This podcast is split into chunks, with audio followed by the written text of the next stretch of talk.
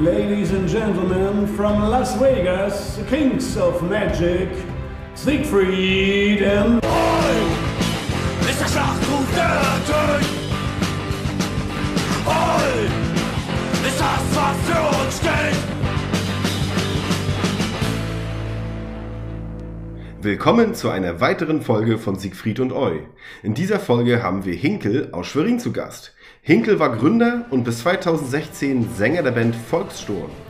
Er ist Krankenpfleger, Hobbywanderer, hat eine Affinität zum mittelpreisigen Dosenbier und ist glücklich, wenn er in seinem Fort Nugget und dem Hund am Strand übernachtet. Wenn ihr also mehr erfahren wollt über Hinkel und hören wollt, warum er 2001 für fünf Wochen auf den Philippinen war, oder den Jungs von Maulhalten beim Ping-Pong-Spielen im Backstage zugesehen und als Kind beim SG Dynamo Schwerin beinahe am Start einer Profi-Fußballkarriere war, bleibt dran und seid gespannt, was er zu berichten hat.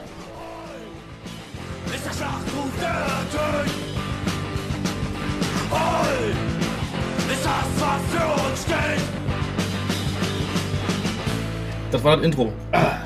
Das war das Intro. So, Markus, ich begrüße dich erstmal ganz herzlich heute Abend und ich begrüße auch dich, Hinkel. Du bist unser zweiter Interviewgast, worüber ich mich schon mal sehr, sehr, sehr freue, dass du dir Zeit genommen hast. Und gleich vorab bekommst du erstmal hier ein paar Lorbeeren eines Zuhörers um die Ohren geschmissen, der uns geschrieben hat und meinte, danke für eure Musik. Was für eure Generation die Onkels waren, war für mich Volkssturm.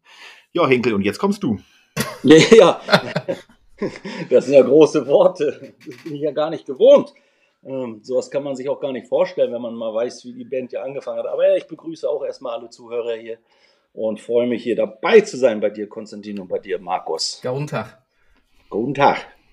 Äh, ganz kurze Frage, Hinkel, wo bist du jetzt? Ich bin jetzt zu Hause hier in meiner Heimatstadt Schwerin. Du bist in Schwerin, in Schwerin. Okay, aber jetzt erzähl uns doch mal ganz kurz. Aufgewachsen bist du doch auch in Schwerin, oder? Ich bin, ich bin 1974 äh, in der schönen Stadt Schwerin geboren, das ist richtig. Und bin, ich glaube, das war 2000, bin ich nach Leipzig verzogen und 2011 wieder nach Schwerin zurückgekehrt. Ah, Das ist so die grobe hin Kelle. Ja, ja, genau, hin und her, ja. Wie, wie, wie sah das denn aus bei dir in, in, in Schwerin, 74? Wo bist du aufgewachsen? In äh, Platte, Einfamilienhaus, Mehrfamilienhaus? Wie, sie, wie sah es da aus bei dir? Also, aufgewachsen, ähm, als ich geboren war, äh, haben meine Eltern, meine geliebten Eltern, noch mit meiner Großmutter Oma Lene ne, in einer Mhm. Dreiraumwohnung in so einer 1936 bis 38 gebauten Eisenbahnerwohnung gelebt. Meine Oma, muss ich sagen, kam ursprünglich aus Graudenz und war das? seit- das ist jetzt auf dem Gebiet der heutigen Polen, das ist Westpreußen. Und Ah, okay. ähm, ist seit 39 auf der Flucht gewesen, weil da ihr Pferdehof, wo sie gelebt hat, äh, na, zerbombt wurde. So ist die Geschichte, Ja. was ich von meiner Tante gehört habe. Mm. Dann sind sie nach dem Krieg in, in Schwerin gelandet und ja, und als ich dann geboren wurde, dann haben wir in einer kleinen Dreiraumwohnung, lass es knapp 60 Quadrat, 55 Quadrat gewesen sein, Quadratmeter Mhm. gewesen sein. Ähm, ja, das sind so diese alten Backstein, dreigeschossige Wohnungen, wo sechs Ah, Parterren wohnen und oben im Dach auch noch eine Familie wohnt. Und meine Oma ist dann, als mein Bruder geboren wurde, ist sie dann in ein Pflegeheim gegangen, freiwillig, damit wir so zu dritt da wohnen konnten. Später ist noch meine Schwester dazugekommen. Wir waren praktisch Ah. Dreiraumwohnung, ganz normal, in so einem alten Backstein-Block gewohnt, zu fünft. Ne? Drei Kinder, zwei Erwachsene. Ah, du hast zwei Geschwister. Ich habe zwei Geschwister, genau. Ich habe eine Schwester, eine jüngere und einen jüngeren Ja. Bruder, der ja bekannt ist. Der ist ja auch viel unterwegs in der Szene und wir waren ja. Ach, ach, die sind beide jünger als du, okay. Die sind beide, ich bin der Älteste, genau. Ich musste alles auskämpfen. So sieht's aus. Das sagte letztens sogar der Vater. Der, mein Vater sagte das letztens auch schon, dass sie ja bei mir sehr, sehr mit den Haaren gerauft haben. Oder was sagte er? Was hat meine Mutter letztens gesagt, was meine Freundin sehr amüsant fand? Äh, Er war damals eine sehr schwere Geburt und ist er heute noch. Er ist seiner Linie quasi treu geblieben. Ja, ich bin also sehr, sehr konservativ. Tradition verpflichtet. erzähl uns doch mal, doch mal kurz, du hattest zwei kleinere Geschwister. Wie sah es bei deinen Eltern aus? Was, was haben die gearbeitet? Waren die viel zu Hause oder in Schichten unterwegs? Ähm, nee, meine Mutter, so wie ich das jetzt noch zu DDR-Zeiten, wie ich das noch so mich, wie ich mich noch erinnere, die war so mm, bei Milchvereinigung, so Büro, und, äh, ich weiß nicht, ob das Sekretärin ist oder sowas, da muss ich lügen. Aber sowas im Büro, Sachbearbeiter, denke ich mal, so in diese Richtung ging das.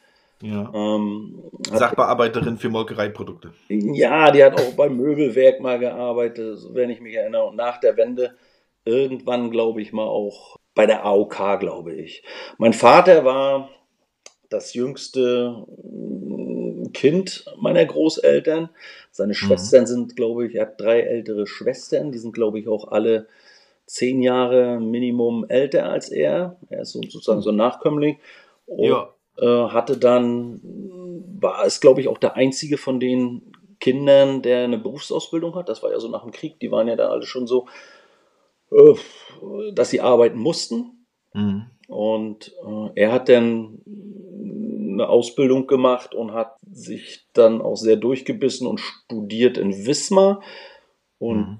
er hatte mir immer gesagt, Technologe, was das nun für ein Beruf heutzutage ist. Ich glaube, das ist irgendwie so Bauingenieur oder sowas. Und da hat er hier in Schwerin an einem großen Werk gearbeitet, jo. was früher die Schiffswinden zu DDR-Zeiten gebaut hat. Also ganz normales, äh, stinknormales, einfaches Elternhaus gewesen, kleine Wohnung gewesen. Fußballbegeisterte Familie gewesen. Ja. Ähm, wie, wie schaut das, wenn wir jetzt gerade ganz kurz bei diesem Thema DDR sind? Ich kenne ja die Einstellung meiner Eltern dazu, die waren ja etwas, äh, zumindest mein Vater kam aus so einer Truppe von eher skeptischen Menschen mit dem DDR-Regime, sage ich jetzt mal. Wie sah das bei deinen Eltern aus? Waren die da stolz, wenn sie Abzeichen bekommen haben oder waren die da im Wettbewerb nicht so? Nee, mein Vater war nicht in der Partei gewesen. Da war, er auch, war er auch immer sehr, sehr rigoros drin. Und ich mhm. muss sagen, er hatte mir mal so einen Spruch, der eigentlich so auch so der Leitfaden meines Lebens war. Also so, so als die DDR auch so zu Ende ging. Er hat immer gesagt, du kannst alles werden, nur keine Uniform tragen, außer eine Feuerwehruniform, die getragen werden kann. Aber nie zur Armee gehen oder zumindest nicht äh, Berufssoldat werden oder Polizist werden. Mhm. Ähm, also dieser Satz, den hat er mir mal als, als Junge, als Kind gesagt, den habe ich so nicht vergessen. So mit auf, den, mit auf ja. den Weg gegeben. Ja, weil er das natürlich noch von seinen Eltern weiß, so mit dieser ganzen NS-Zeit und auch äh, mit DDR und äh, ja, er hat gesagt, nie eine Uniform tragen, außer Feuerwehruniform, die kann man tragen. Äh, erzähl uns doch mal ganz kurz nochmal was anderes. Du bist in Schwerin geboren. Ja. Stell dir mal vor, Markus und ich, wir kommen jetzt als Touristen mit Badelatschen an. Was muss man in Schwerin unbedingt gesehen haben?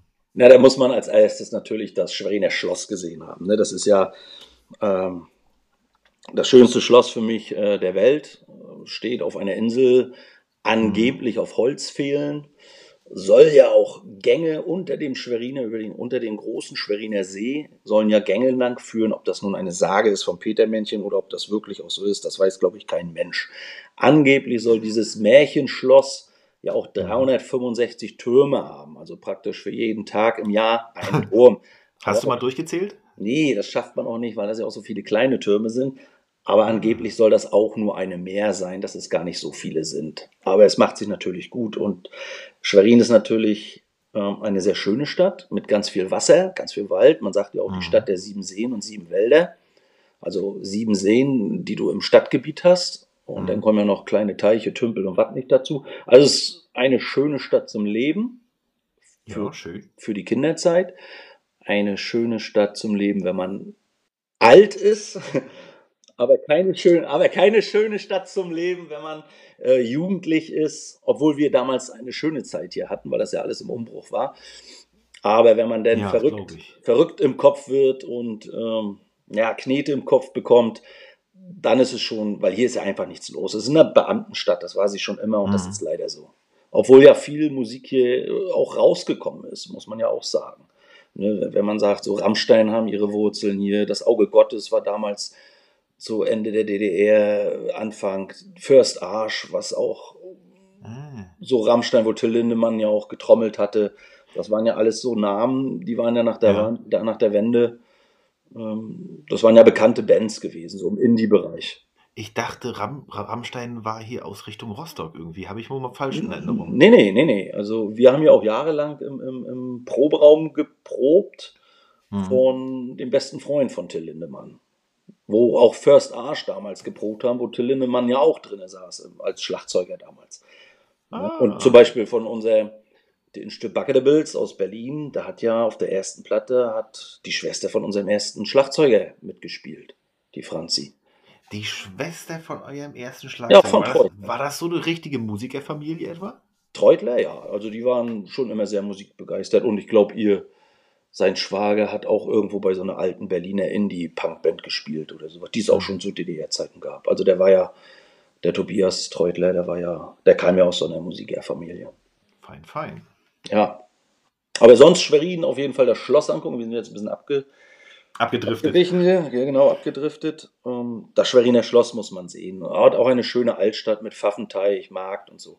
Also so Touri, so mal durchlaufen, klein und fein, sage ich immer, ein Schmuckstück und ja, kann man machen. Gibt es da noch ein schönes Brauhaus vielleicht am Markt? Nee, ich glaube, soweit ich weiß nicht. Ich muss aber auch dazu sagen, ich wohne ziemlich am Stadtrand, weil ich ja nicht so, so ein Menschenfreund bin. und äh, Daher weißt du das gar nicht, ne? ja, und ich auch so meine Ruhe gerne mag hier, äh, mit meinem Hund spazieren gehen und äh, mit den Kindern hier draußen rumeiern, am See lang laufen und so. Das ist, das ist ja so meins. Ja, Verstehe. aber ich glaube, Brauhaus, Brauerei, die große und so, das ist auch alles weg. Das gibt's nicht mehr. Ich, Wismar hatte, glaube ich, noch eins, wo man, da erinnere ich mich noch, dass wir da früher auch mal in so einer Schenke drin waren, die auch selber ihr Bier noch gebraut haben. ja. Aber Petermännchen war aus Schwerin. Das Petermännchen war aus Schwerin. Ja, das Bier auch. Wo wir gerade beim Thema Bier sind, ich mache mir auch endlich meins auf. Ja, dann mache ich mal gleich mit der Frage weiter, wa? Also, Hinkel, wie verdienst du dein täglich Brot? Mein täglich Brot, ich bin examinierter Krankenpfleger. Ich habe damals äh, nach der Wende einen Zivildienst abgeleistet und wie gesagt, niemals eine Uniform tragen. Sehr. Und äh, haben das leider im Krankenhaus machen müssen. Ich hatte mir das ja so, ich hatte ja so eine schöne Vorstellung gehabt, so in der Jugendherberge, hast die ganze Zeit mit Gleichaltrigen zu tun, jeden Abend Party oder so, machst so schöne Sachen. Dem war leider Mit nicht so. schönen Mädels. Ja, meinetwegen auch das. Soweit hatte ich gar nicht gedacht gehabt. Ich fand einfach bloß entspannt und da nicht irgendwie jemanden ähm, gehorchen zu müssen, fand ich eigentlich sehr, sehr gut. Dann bin ich natürlich im Krankenhaus gelandet und musste da, ich glaube, anderthalb Jahre waren das ja damals noch, äh, meinen Zivildienst Oha, ableisten. Und die haben dann gesagt, was willst du denn eigentlich werden? Oh ja, keine Ahnung, weiß ich schon seit ein paar Jahren nicht, was ich werden möchte beruflich. Und dann haben sie gesagt, mach doch das Pflege. Aber damals war ja so Pfleger. Ich hatte ja 92, 93, glaube ich, Zivildienst gemacht oder 93, 94. Ähm, ja, 93, 94 Zivildienst Hm. abgeleistet und da waren ja noch nicht so viele Krankenpfleger männlicherseits da gewesen. So, und ähm, das war auch erst so ein Ding, ja, mache ich das? Für mich waren ja im Krankenhaus auch alles Krankenschwester, Ärzte oder Krankenschwester. Sonst, es gibt ja noch so viele Berufe, da hätte ich vielleicht was anderes gemacht, aber ja, nun bin ich Krankenpfleger geworden und jetzt schlage ich mich so noch mal den Rest des Lebens da durch. Hast du irgendwann zwischendurch mal wa- was anderes gemacht oder bist du dem Beruf immer treu geblieben? Dem Nein, ich bin, dies- ich bin diesem erlernten Beruf äh, immer treu gewesen und habe da ja, eigentlich auch immer gearbeitet, ja. Auf verschiedenen Sachen natürlich, ne? In dem Rahmen habe ich noch eine Frage dazu und zwar äh, so im Freundes- und Bekanntenkreis bei mir arbeiten Mhm. auch einige in der Pflege, ne, Krankenhaus, äh, wo auch immer. Und äh, die berichten doch des Öfteren so von Veränderungen in der Gesellschaft, also verschiedenartig. Zum Beispiel auch, ähm, dass jetzt Notaufnahmen ja überrannt werden wegen, ich nenne es mal, Kinkerlitzchen. Kannst du sowas in der Art bestätigen? Ja, als ich ähm, aus Leipzig zurückgekommen bin, habe ich hier in Schwerin in der Notaufnahme angefangen, habe da ein paar Jahre gearbeitet und ja, das ist Akkord, das ist wie Fließbandarbeit. Also das kann man sich auch wirklich schlecht vorstellen. Das ist natürlich nicht jeden Tag so, aber ich sag mal, sechs Tage von sieben ist es leider so und auch mit ganz, ganz, ganz vielen Sachen, wo man als normalsterblicher Mensch einfach nur den Kopf schüttelt, Hm. wer da reinkommt. Wenn da schon Patienten reinkommen und sagen, ich möchte das mal abgeklärt haben, aber hier bleiben tue ich nicht, dann weiß ich nicht, was daran zu verstehen ist, wenn das eine Notaufnahme ist. Ne, das war so für uns immer das, wo wir dann schon mit den Augen gerollt haben, gesagt haben, unglaublich. Aber machst natürlich alles, kann ja natürlich auch irgendwas Schlimmes sein. Hm. Aber also Notaufnahme, ich habe damit abgeschlossen, ich möchte da auch nicht mehr arbeiten. Glaube ich, ja. Das Ding ist für mich durch. Das kann, können jetzt die jungen Hirsche machen. Ich brauche das nicht mehr. ähm, aber das ist, ist schon so. Also man, man merkt so gesellschaftlich auch so diese, naja, diese Erwartungshaltung, diese Anspruchshaltung, die diese Menschen haben. Also sie sind nicht mehr dankbar, du bist einfach nur noch, hm, na, du bist für den ein Dienstleister. Mhm. Und so hm. kommen sie auch. Ich hatte ah, das mal gehabt, da hatte ich Tresendienst gehabt. Ähm, da kam so ein, äh, ist wieder Klischee, aber es war wirklich so, da kam ein, ein Herr mit Schlips und Kragen, ähm, sehr wohlhabend aussehend, kam zu mir an den Tresen, guckte auf mein Namensschild und sagte nur, Pfleger René, ich möchte hier keine acht Stunden warten. Wenn ich in einer Stunde nicht beim Arzt drinnen sitze, werde ich mich persönlich über Sie bei Ihrem Arbeitgeber beschweren. Ich weiß, wie Ihr Arbeitgeber zu seinem Personal steht. Hm. So, und dann stehst du erstmal da und denkst, oh Mann, was ist das für ein Blödmanns Gehilfe? Ja. Uh, naja. Reißt du ihm gleich eine durch, oder? ja, das kann man ja nicht machen und darf man ja nicht machen. äh, naja, man informiert natürlich seinen, seinen, seinen ärztlichen Kollegen von der Rettungsstelle. Er sagt bloß, äh, ich schreibe mir den Namen auf, wenn da mal irgendwas kommt. Mhm. Schwapp, schwapp, äh, da wird nichts kommen. Lass den einfach ganz hinten die Akte reinlegen und fertig ist. Der kommt das letzte dran. Hat er in acht Stunden gewartet? Äh, das weiß ich nachher nicht mehr. Auf jeden Fall war. Der war schon Schichtwechsel, ne? Er, er, er, war nicht bevorzugt, die wurde ganz hinten einsortiert und da sind Notfälle natürlich vor dem rangekommen. Ne? Also es war, das war Blödsinn. Ne? Aber solche Menschen hast du leider da. Ne? Und natürlich auch viel Unfug, so mit diesen ganzen äh, Trinkermilieu, die einfach nur aufgesammelt werden. Naja, da liegen, ausschlafen und wieder abhauen und manchmal dreimal in einer ja, Schicht ja. eingesammelt werden. Aber das ist halt dieser Job und so ist die heutige Gesellschaft. Kann man nicht ändern. Ja, na klar, das, das gehört dazu. Das Witzige, was du erzählt hast mit diesen Typen, die eine Sonderbehandlung erwarten, sowas kenne ich ja. Äh, bei mir, bei mir am, am Tresen kam vor, äh, wo ich noch unter der Fleischerei gearbeitet habe, vor zwei Jahren kam auch mal so ein Kunde an, der war auch schon gleich so als Schnösel zu erkennen, hat zu mir gesagt, was er haben wollte und war sich auch nicht zu fein, also ich habe nicht erkennen lassen, dass ich da keinen Bock drauf habe. Er meinte dann gleich sofort, äh, ich bin übrigens ein Freund vom Chef, äh, nur dass du Bescheid weißt. Wo ich mir dann so Klassiker. dachte, ja, ja, ey, toll.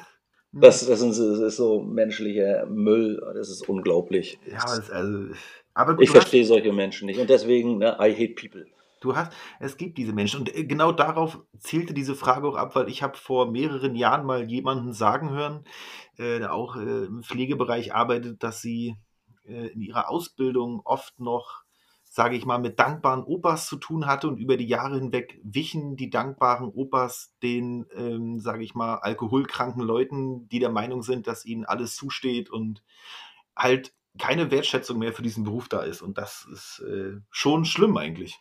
Das ist richtig. Die Wertschätzung in diesem Beruf ist, es geht gen Null. Also hat man ganz, ganz selten mal ein freundliches Wort, äh, das man bekommt. Aber naja, ich will nichts von denen. Das ist mein Job. Ich mache meinen Job und äh, wenn ich da rausgehe, dann ist das alles vergessen und dann soll jeder so seins machen. Ich mache meins und ich glaube, so komme ich am besten durchs Leben.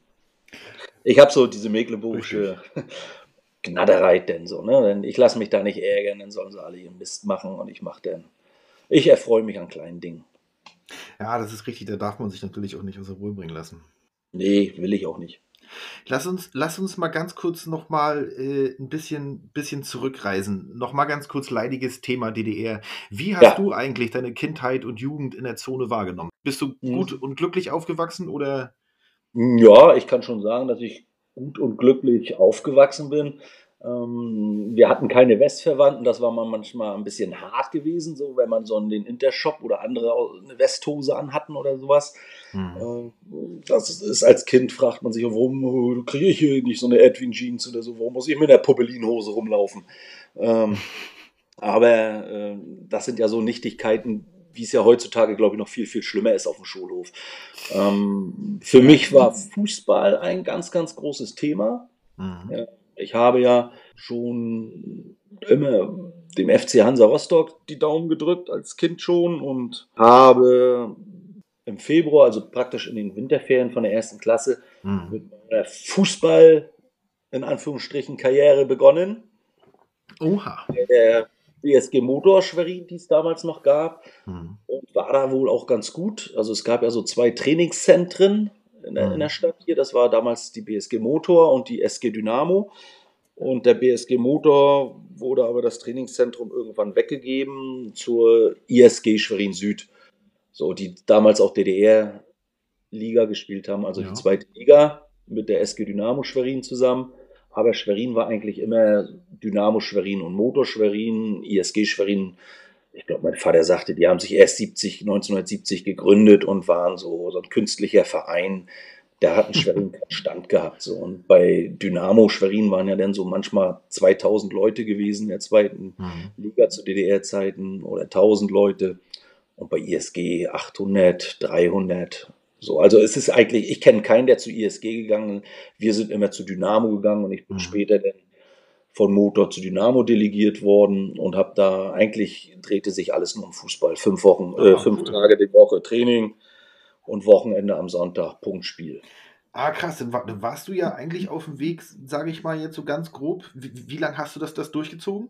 Ich habe das bis kurz nach der Wende habe ich Fußball gespielt. Ich hatte dann mit den Knien oh. gehabt, äh, wurde ah, dann operiert und dann war es weg. Ich habe auch, also wir waren auch, also bei der Dynamo, bei der SG Dynamo waren wir auch wirklich eine ganz, ganz, ganz schlagkräftige Truppe gewesen. Also wir haben auch wirklich mh, eigentlich fast alles weggehauen, sind immer Bezirksmeister geworden. Ich habe auch mit, also unsere Bezirksauswahl aus dem Bezirk Schwerin damals mhm. bestand vornehmlich aus unseren Dynamo-Leuten, ja. wo wir gespielt haben. Äh, wir haben ein Trainingszentrum Vergleich mit TSG Wismar, wo hier Carsten Janker, der, der später ja bei Bayern gespielt hatte, den musste ich mhm. immer decken, den Kasser. Der war damals schon groß und Locken gehabt. Also wenn der bei Wismar mit war, dann war es immer eine knappe Geschichte. War der krank oder nicht da? Ja, dann haben wir Wismar auch gut eingepackt. Also er war damals schon Weltklasse gewesen. Ne, der hat auch Nationalmannschaft gespielt. Ja, und mit der Wende hatte ich dann Probleme mit den Knien gehabt und dann bin ich wieder zum Motor rübergegangen und mhm. habe das so ausgeschlichen. Ah, okay, ja. okay. Aber sonst immer zu Hansa oder zu Dynamo. Auf die, damals gab es ja noch bis vor einem Jahr die Paul Zöhe immer da so als Kind hingegangen, so, wo ich auch so, wo wie der Punkrock-Kreis gestellt, wo ich so die ersten Punks auch gesehen habe. Ich beschwöre in dir jetzt mal einen Anflug von Nostalgie herauf. Welche Aspekte aus deiner Jugend oder Kindheit würdest du dir für deine Tochter heute wünschen? Hm, dass sowas wie, naja, Freizeitmöglichkeiten, so wie Fußball oder Sportvereine, dass sowas günstiger ist, dass man sowas machen kann, dass das ein bisschen mehr gefordert. Früher hat ja jeder, wenn man so nachdenkt, aus der Klasse war ja in irgendeinem Sportverein, ob das ein Fußball, Judo oder Handball oder Volleyball war mhm. oder Boxen hier in Schwerin war, da äh, war ja jeder oder Ring. Ne? Also wenn man so Klasse guckt, heutzutage geht ja kaum noch einer irgendwie sowas. Und das, weil das ja einfach auch verdammt teuer ist. Jo. Ne? So als Eltern, das wissen wir ja alle oder kann teuer sein und viele Eltern das auch nicht mehr interessiert und die Kinder oder Jugendlichen natürlich auch keinen Bock mehr haben, weil es gibt ja heute so schöne Sachen wie Playstation, Internet, YouTube. Kennen wir alles, müssen wir nicht drüber reden, das lenkt ja, ja. natürlich ab, damit sind die beschäftigt. Also das finde ich schon eigentlich schade oder so naja, dass du diese Möglichkeiten hast, dass es so viele Sportvereine gibt, dass es auch so diese Konkurrenz war. Du spielst bei Dynamo, du spielst bei ISG und mhm. das ist ja heutzutage alles gar nicht mehr. Dann gibt es nur ein, zwei Fußballvereine in der Stadt. Früher gab es drei in einem Dorf. Ne?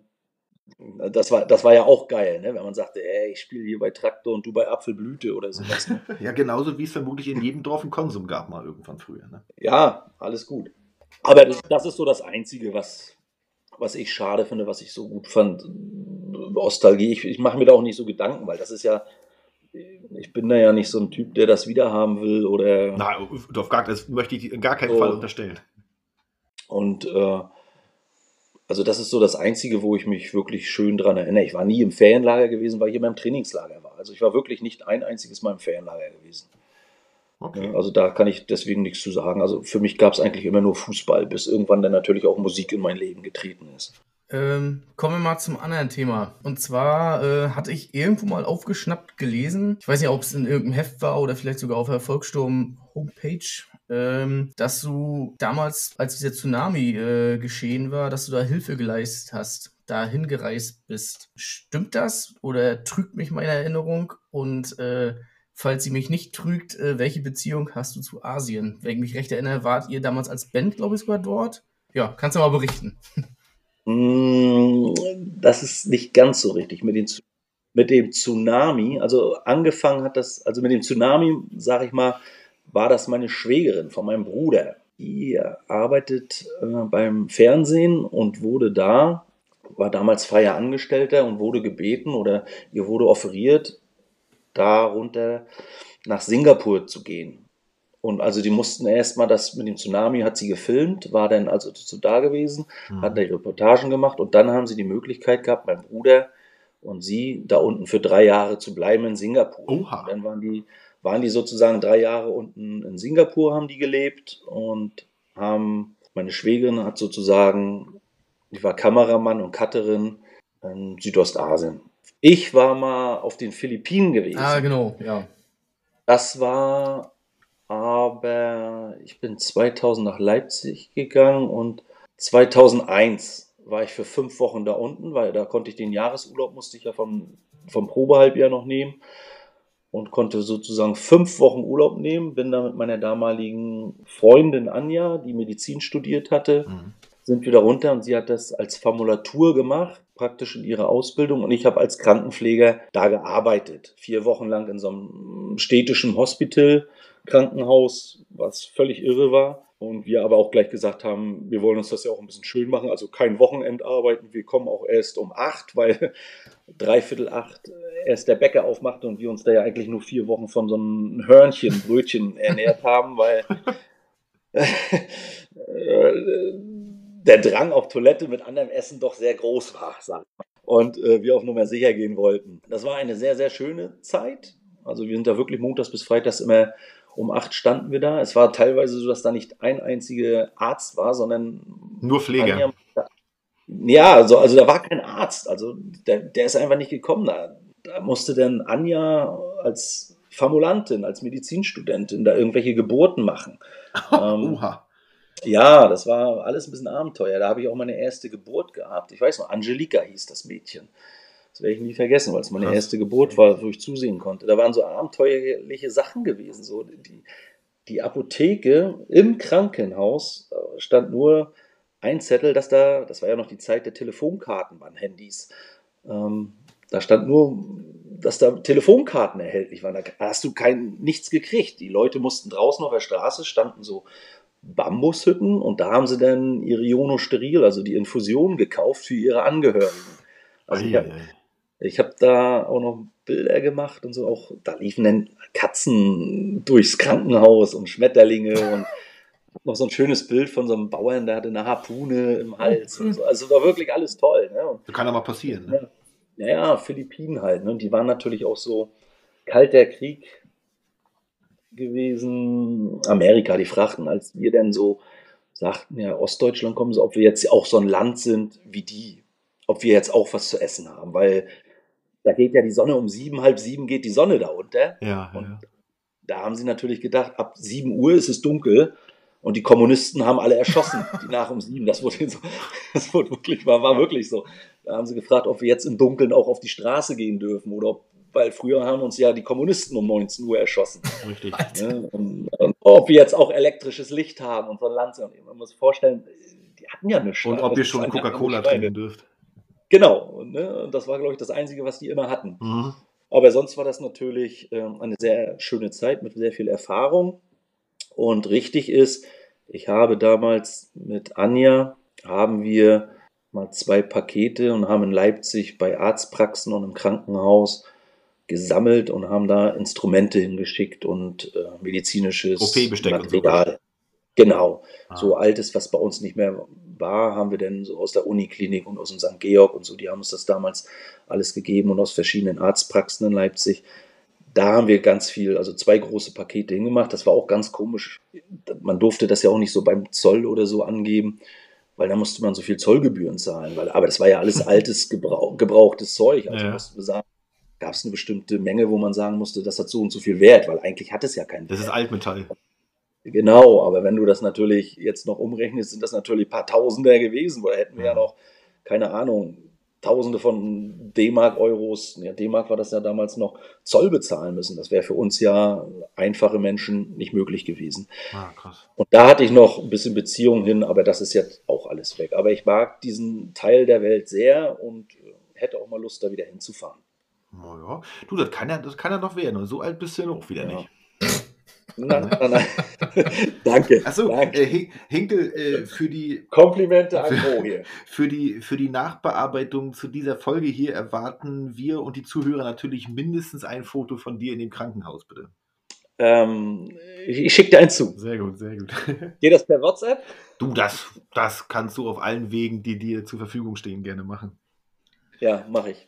Aber erinnere mich dran. Du weißt, ich bin da ja immer ein bisschen sehr nachlässig. in so ja, ja, ja, ich, ich werde eine Ja. Erinnerung jetzt sofort aufsetzen.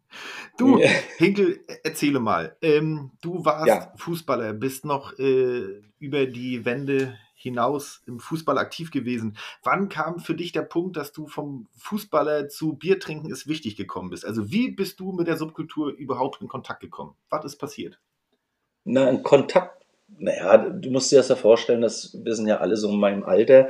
Ähm, zu DDR-Zeiten 74er Baujahr. Das heißt, als die Wende war, war ich äh, 14, 15 ungefähr. Jo. Und zu DDR-Zeiten war ja Musik eine Währung. Das, das spielt ja eine Rolle. Da hatte man ja schon mit 10, 11, 12 Jahren, fing man ja an, intensiv Musik zu hören. Was für eine Art von Musik spielte da auch keine Rolle. Bei uns in der Klasse waren viele Mädchen, die waren alle so ein bisschen, ich sag jetzt mal gruftig an. Man hörte The Cure, Sisters of Mercy und Hm. wir Jungs, wir hörten in diesem Alter naja, Rock, Udo Lindenberg, Heavy Metal, ähm, die Ärzte und was, was man, NDW und was man so hörte. Mhm.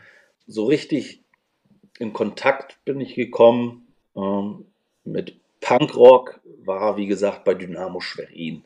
Ähm, da standen so immer Jungs, die Geier nannten sie sich damals, das war so ein Fanclub. Ja, die hatten so einen, so einen Geier gehabt, der hatte so einen Irokesen auf dem Kopf gehabt, zumindest sah das so aus. Mhm. Und ähm, da waren dann Punker, die standen da und Langhaarige. So, und das fand ich dann fasziniert. Irgendwann habe ich auch mal in Schwerin in der Straßenbahn, ich weiß noch genau, wo der sitzt, ähm, so einen Jugendlichen gesehen mit Struppelhaare, eine Seite schwarz, die andere Seite weiß oder blond, das weiß ich nicht mehr so ganz genau. Und ich weiß, die Bahn war voll und der saß auf so einem Zweiersitz aber, am Fenster und aber der Sitz neben ihm, da setzte sich keiner hin. Aber ich musste mich da hinsetzen. So, aber auch erst nach zwei Haltestellen habe ich es mir getraut, dahin zu, weil ich den einfach, den fand ich einfach schick. Also ich fand das faszinierend, wie der aussah. So mit so, ich wusste ja nicht, was da auf den Jacken draufsteht, aber der hatte da halt praktisch diese Haarfrisur und das fand ich irgendwie toll. Das hat mich irgendwie angezogen. Verstehe Dann hatte, und dann hatte man natürlich irgendwann so im Radio NDR 2, da kamen dann die Ärzte, Toten Hosen, das kam ja NDW, das hörte man so, aber da war das noch nicht so die Richtung Punk, dass man Punk sein wollte oder konnte. Mhm. Das ging nicht. Die Initialzündung, glaube ich, waren damals, wo man so wirklich sagte, ich höre jetzt nur noch so mehr Punk. Man hat natürlich alles gehört, weil man ja alles, was aus dem Westen kam, aufgesaugt hat. Wir Ja, waren ja ja. nicht Berlin, wir waren kleine Kids, wir waren Kinder, wir rannten auch nicht punkig rum. Mhm. Wir fanden uns einfach nur cool. ähm, ja, weil die Musik halt toll war. Ne? Das war ja auch so Mode, hörte ja jeder. Mhm. Und da weiß ich noch, eine Klassenkameradin hat, glaube ich, 1988 zu Weihnachten die Horrorshow von den Toten Hosen als Vinyl von ihren Verwandten, Oma oder so, Tanten aus dem Westen gekriegt. Oha. Ja, also richtig als Schallplatte. Mhm. Das war total toll. Und, oh, und dann sind wir zu der hingegangen, nach Weihnachten, zwischen Neujahr und Weihnachten, denke ich mal, muss das gewesen sein zum Hören. Ne? Oder, oder war das vielleicht auch schon in der ersten Woche Schule, dass sie gesagt hat, ich habe da die Platte gekriegt und wir denn dahin. Da hatte man, man ist da zum Musikhören zu irgendjemandem gegangen. Man hat sich da ja ins Kinderzimmer gesetzt und hat Musik gehört. Mhm. Das war ja nicht so wie hier, jeder hört für sich Musik. Das, das hatte man ja gar nicht. Ja. Ne? Man hatte ja Tonband oder die alten Kassetten vom Papa, die man dann überspielen durfte Mhm. mit seiner Musik. Und da hat man natürlich jeden Schrott aufgenommen. Äh, du, du sagst, du sagst Punks in der Straßenbahn und beim, beim Fußball. Wie sah das äh, zu DDR-Zeiten schon aus oder zur Wendezeit mit ersten Skinheads in Schwerin? Hast du damit schon irgendwie auch schon gleich Kontakte gehabt oder kam das erst später? Mm, Nein, also zu DDR-Zeiten habe ich mit Skinheads, die waren für mich kein Begriff, das gab es nicht. Es gab halt die die Fußballraudis ne? Mhm. und später, so kurz vor der Wende, wenn man Rostock, wenn, da hörte man ja immer so von den Gästefans oder auch von den Rostockern dieses Hooligans, Hooligans rufen. Das, das war ein Begriff, was Hooligans sind. Ja. Aber Skinheads war für mich ehrlich gesagt überhaupt, also bis kurz vor der Wende, kein Begriff. Mhm. Ich weiß, dass man mal irgendwas von der Zionskirche gelesen hat, aber das war auch wirklich nur so, das war für mich jetzt nicht irgendwie, dass das irgendwas Großes ist. Das muss erst so vielleicht kurz vor der Wende, 89 Frühjahr, wo man da so auch mal welche gesehen hat. Mhm. Also ich kenne, ein Freund von mir war schon zu DDR-Zeiten hier Skinhead mit noch drei anderen. Das waren so die ersten Skinheads in Schwerin Mhm. gewesen. Ähm, da kamen dann noch ein paar dazu, aber die meisten waren ja eigentlich so eher so auf dieser Fußball-Krawall-Schiene gewesen mit Haaren. Ne? Wie gesagt, wir waren Schwerin, wir waren nicht Berlin. Nee, nein, nein. Ne? Wo, das, wo das, wenn man die Geschichten von den älteren Leuten hört, natürlich ganz anders war. Ne? Also bei mir war es wirklich Punks, die man gesehen hat, Gruftis, die man in der Stadt gesehen hat, langhaarige oder Blueser, wie man sie ja damals Gammler. nannte, mit dem Hirschbeutel Mhm. ne, und Trempern und den, ne, also das war Subkultur, dieses, also da hat man ja auch nicht groß Unterschiede gemacht. Ja, richtig. Aber da war ich zu jung, das war einfach nur faszinierend für mich. Das war ich ja nicht. Ne? Wir haben Tote Hosen, ich hatte, weiß, dass ich damals eine Kassette hatte, das muss 89 gewesen sein, wo böse Onkels drauf waren Mhm. wo Slime alle gegen alle drauf waren und auf der Böse Onkels Seite von, waren hauptsächlich Böse Onkels Songs. Da dachten wir auch, das waren Böse Onkels gewesen. Da waren noch zwei Songs oder drei Songs von einer Bremer Band drauf. Mhm. Von Endstufe. Ja, ja, und ja. Äh, Da gab es dann so eine wilden Mixtapes damals, die über, über Genau, die Schul genau. Schulhöfe gewandert sind, wa? Genau, und äh, ich hatte mal, ich weiß gar nicht von wen, wir hatten letztes Jahr, also im letzten Jahr 2022 mit irgendeinem Modell, der hatte genau das gleiche Tape auch gehabt. Und ich weiß nicht, ob das aus Gera damals auch kam, weil ein Kumpel von mir in Gera auch seine Lehre gemacht hatte, Ja. Ähm, der ein bisschen älter war und von dem habe ich dann immer so ein bisschen Musik gekriegt. Der, der hörte auch Punk, aber ist ein ganz normaler Typ gewesen, so, ne? aber Mhm. die hört, man hörte eigentlich damals sowas. Ja, und meine erste Schallplatte habe ich damals, das muss nach den Sommerferien 89 gewesen sein, das war diese Dead Kennedys Fresh Fruit gewesen, von der polnischen Presse, Polton oder wie das hieß. Die hatten Oh. einen Arbeit, äh, Arbeitskollege, einen Klassenkamerad aus der Parallelklasse, der sagte bloß, Hinkel hier, da ist irgendwie das Punk oder so hat meine Oma mir aus Polen mitgebracht, ich kann damit nichts anfangen. Ich hatte nicht mal einen Plattenspieler. das war so, die habe ich immer noch, ne? also die, Ah, die Dead cool. Kennedy-Scheibe. So. Also das war das Einzige, wo man ab Su- Subkultur rangekommen ist und dann zur Wendezeit natürlich, wo, das war ja dann so 90, 91, wo dieser Glatzenboom war, wo alle sich eine Glatze geschoren haben. Ne? Ja, ja, da war, da war ich natürlich noch viel, viel zu klein für die Subkultur, aber ich erinnere mich grob an die 90er und naja. Ja, und das, das, also da hatte ich so das erste Mal nach der Wende, Wendezeit, das war so Skinheads. Man wusste nachher so, zur Wendezeit wusste, dass es Skinheads gibt, aber in Schwerin ist mir das jetzt nicht groß aufgefallen. Mhm.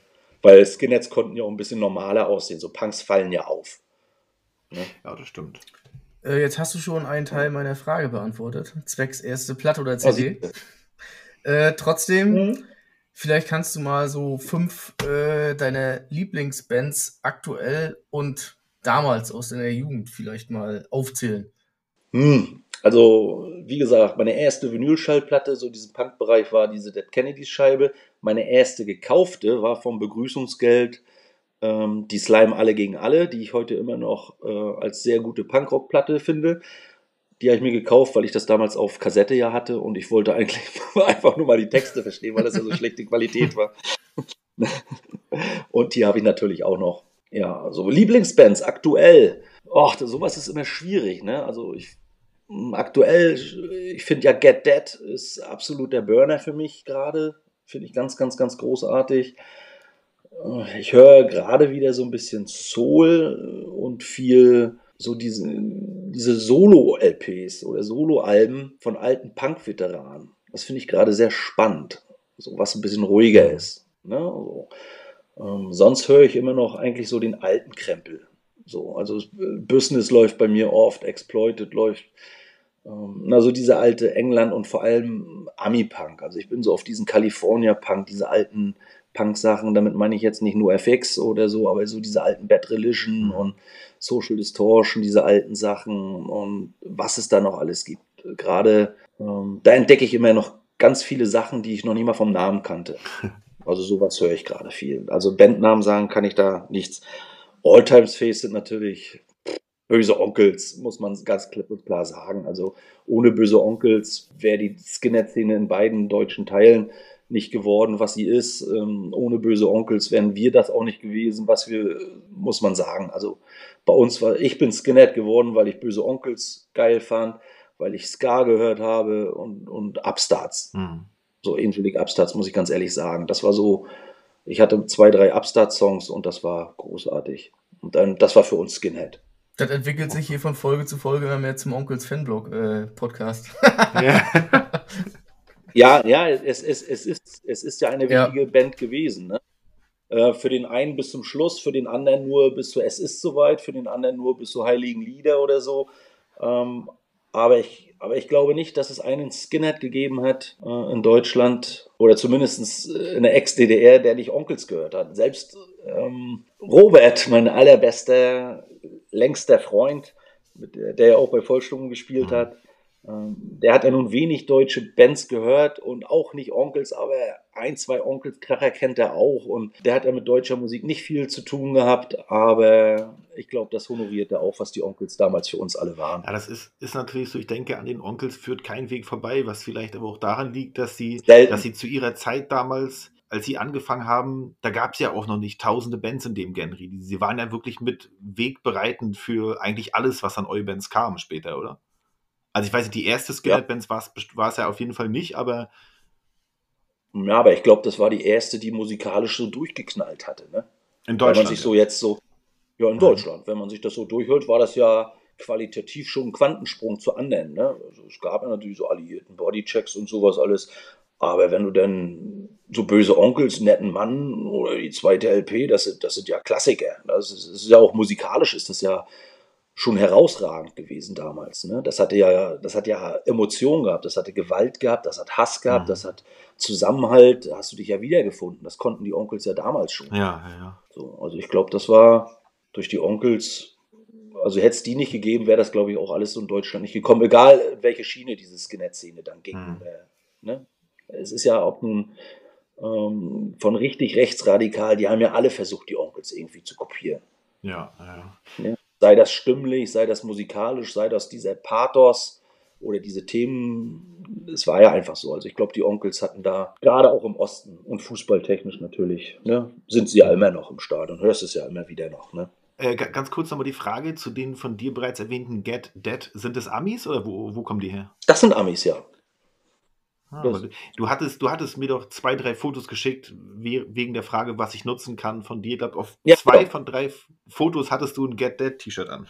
Ach, das ist mir jetzt gar nicht so bewusst, siehst du? Ja, doch, ta ta tatsächlich. Und deswegen frage ich jetzt nochmal, du hörst die anscheinend dann auch schon länger, weil ich glaube, die Fotos waren schon ein bisschen älter teilweise. Mm, Get Dead habe ich, muss ich ganz ehrlich sagen, vor drei Jahren mit der letzten Platte, die sie rausgebracht hatten, habe ich die bei YouTube mal so entdeckt und habe die so nebenbei mhm. laufen lassen. Und eine Freundin von mir ist ganz, ganz, ganz, ganz, ganz großer Fan. Und dadurch bin ich irgendwie, als ich mit dem Mädchen zusammenkam, bin ich da irgendwie ganz doll geblieben. Da bist du Fanboy geworden. Ja, ich mag die wirklich. Also da bin ich wirklich, auch meine Tochter, wir haben uns dieses Jahr im Sommer, hat sie sich haben wir in Leipzig uns da das Cadet-Konzert angeguckt. Das war so ein Open Air. Und sie, ah, erzähl cool. sie erzählt immer noch, ähm, wie sie da mehrmals am, an dem kleinen Van vorbeigegangen ist und dann der Sänger da rauskam und sie sich gefreut hat und dennoch von dem Mercher da eine CD geschenkt gekriegt hatte. Und naja, ne, also das, also die hört das auch so. Ne, also die freut sich da. Mhm. Ähm, seitdem ich damals meine Ex-Freundin sozusagen da kurz zusammen war, bin ich da wirklich richtig doll Fan. Vorher fand ich die ganz gut, aber dadurch habe ich die erst kennengelernt, weil die die oft gehört hat. Also die da auch so Sammlerleidenschaft hatte die da an den mhm. Tag gelegt, dass die alles von denen haben musste und da kommt das soll ja mal passieren. Genau, ne, also, dann hört man das natürlich und ähm, weiß ich nicht, ist eine faszinierende Band für mich. Ich finde die ganz, mhm. ganz, ganz groß. Okay, also hier jetzt äh, die Aufgabe an alle. Äh, dringt in Hinkels Kopf ein, hört, hört euch diese Band an äh, und schreibt vielleicht später mal in die Kommentare, wie es euch gefallen hat. äh, pass mal auf, Hinkel. Ähm, Leben in der Subkultur. Erinnerst Ja. du dich noch an dein erstes Konzert, was du besucht hast? Oder Ja. das Beste oder das Erste? Ja, das erste erinnere ich mich noch, das muss kurz nach der Wende gewesen sein. War in einer Schulsporthalle hier in Schwerin von Karl im Kühlhaus. So hieß damals die Band.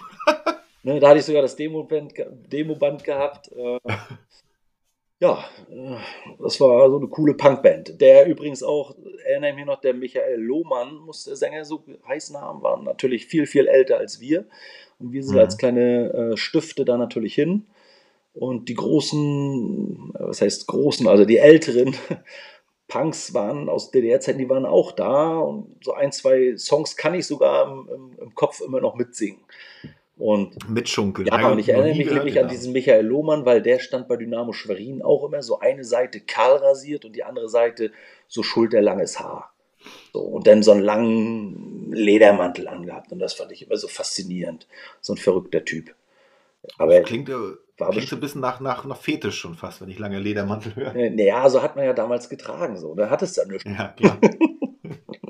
Nee, also Karl im Kühlhaus war mein erstes richtiges, äh, also Subkulturkonzert gewesen, wenn ich das einordne. Es gab nochmal First Ja. Arsch auf der Freilichtbühne, wo auch der, so ein Kugelporsche, dieser alte Trabant angezündet wurde. Aber ich, glaub, aber ich glaube, Karl, Karl im Kühlhaus war eher als dieses in der Freilichtbühne. Ah, verrückt. Und, je, und jetzt erzähl mal bitte noch, also sage ich mal, ein Konzert, an das du dich erinnerst wie an kein anderes, wo du jetzt am liebsten wieder zu hinreisen würdest. Zurückreisen würdest, meine ich. Oh, ich glaube, da gibt es verschiedene. Das kann ich jetzt so nicht sagen. Ähm, faszinierend fand ich damals mein erstes, also jetzt, wo ich als Besucher war, da, da hat man ja mit jedem Konzert, das- gerade so dieser Anfang, Mitte, dieses Ska-Festival in Potsdam, das war immer Mhm. großartig gewesen. Da war ja auch alles da, was Rang und Schulden hatte. Dann ähm, mein erstes Onkelskonzert hier in Schwerin, das war ja, glaube ich, das erste Onkelskonzert, ich glaube 96 war das im Osten der Republik und Oha. da war ja hier alles gewesen. Ich weiß noch mit meinem oh, das kann ich mir vorstellen. unten irgendwelche NPDler, die versucht haben, geht nicht zu den Onkels, oben irgendwelche Antifas, hieß immer Gerüchte vor, Hamburger Hafenstraße ist da, so, so eine dumme Gerüchte gab es da. Da waren dann dunkle Gestalten und, und geht nicht zu den Onkels und du bist dann da so als, als Skinhead da irgendwie langgeschlichen. Und da war ja Onkels auch noch anders, also da war ja noch viel Subkultur, viel lange Haare gewesen, Mhm. paar kurze Haare, Hooligans, auch ein paar Punkers und so. Und das, das war ja noch alles. Und natürlich auch schon diese normalen Leute, die dann zu Onkel, aber da war Onkels ja auch noch gefährlich. Das war ja so Anfang der 90er, Mitte der 90er. Wenn du da mit einem böse Onkels-T-Shirt lang bist, da wurdest du ja auch noch doof angeguckt oder auch doof angemacht. Das war ja nicht irgendwie so, Ja, das ist wohl schon lange vorbei. ja, ne, heute klopfen sie dich auf der Schulter oder du willst mit diesen Leuten nichts zu tun haben. Mhm. Ne? Ja, was gab es noch? Ich, ich kann es. Also, Ska Festival war immer gut. Denn faszinierend war, ich meine, das erste Mal Sick of It All zu sehen im Coney Island in Leipzig damals, wie, wie voll das war und wie präzise diese Band auf der Bühne ihre Instrumente beherrscht und einen da lostrommelt. Aber die habe ich leider noch nie live gesehen. Wahnsinn. Also die sind eigentlich immer, es ist immer eine Bank. Also äh, ich glaube, die verspielen sich nie. Also ich weiß nicht, aber das sind Maschinen, glaube ich. Ich weiß nicht.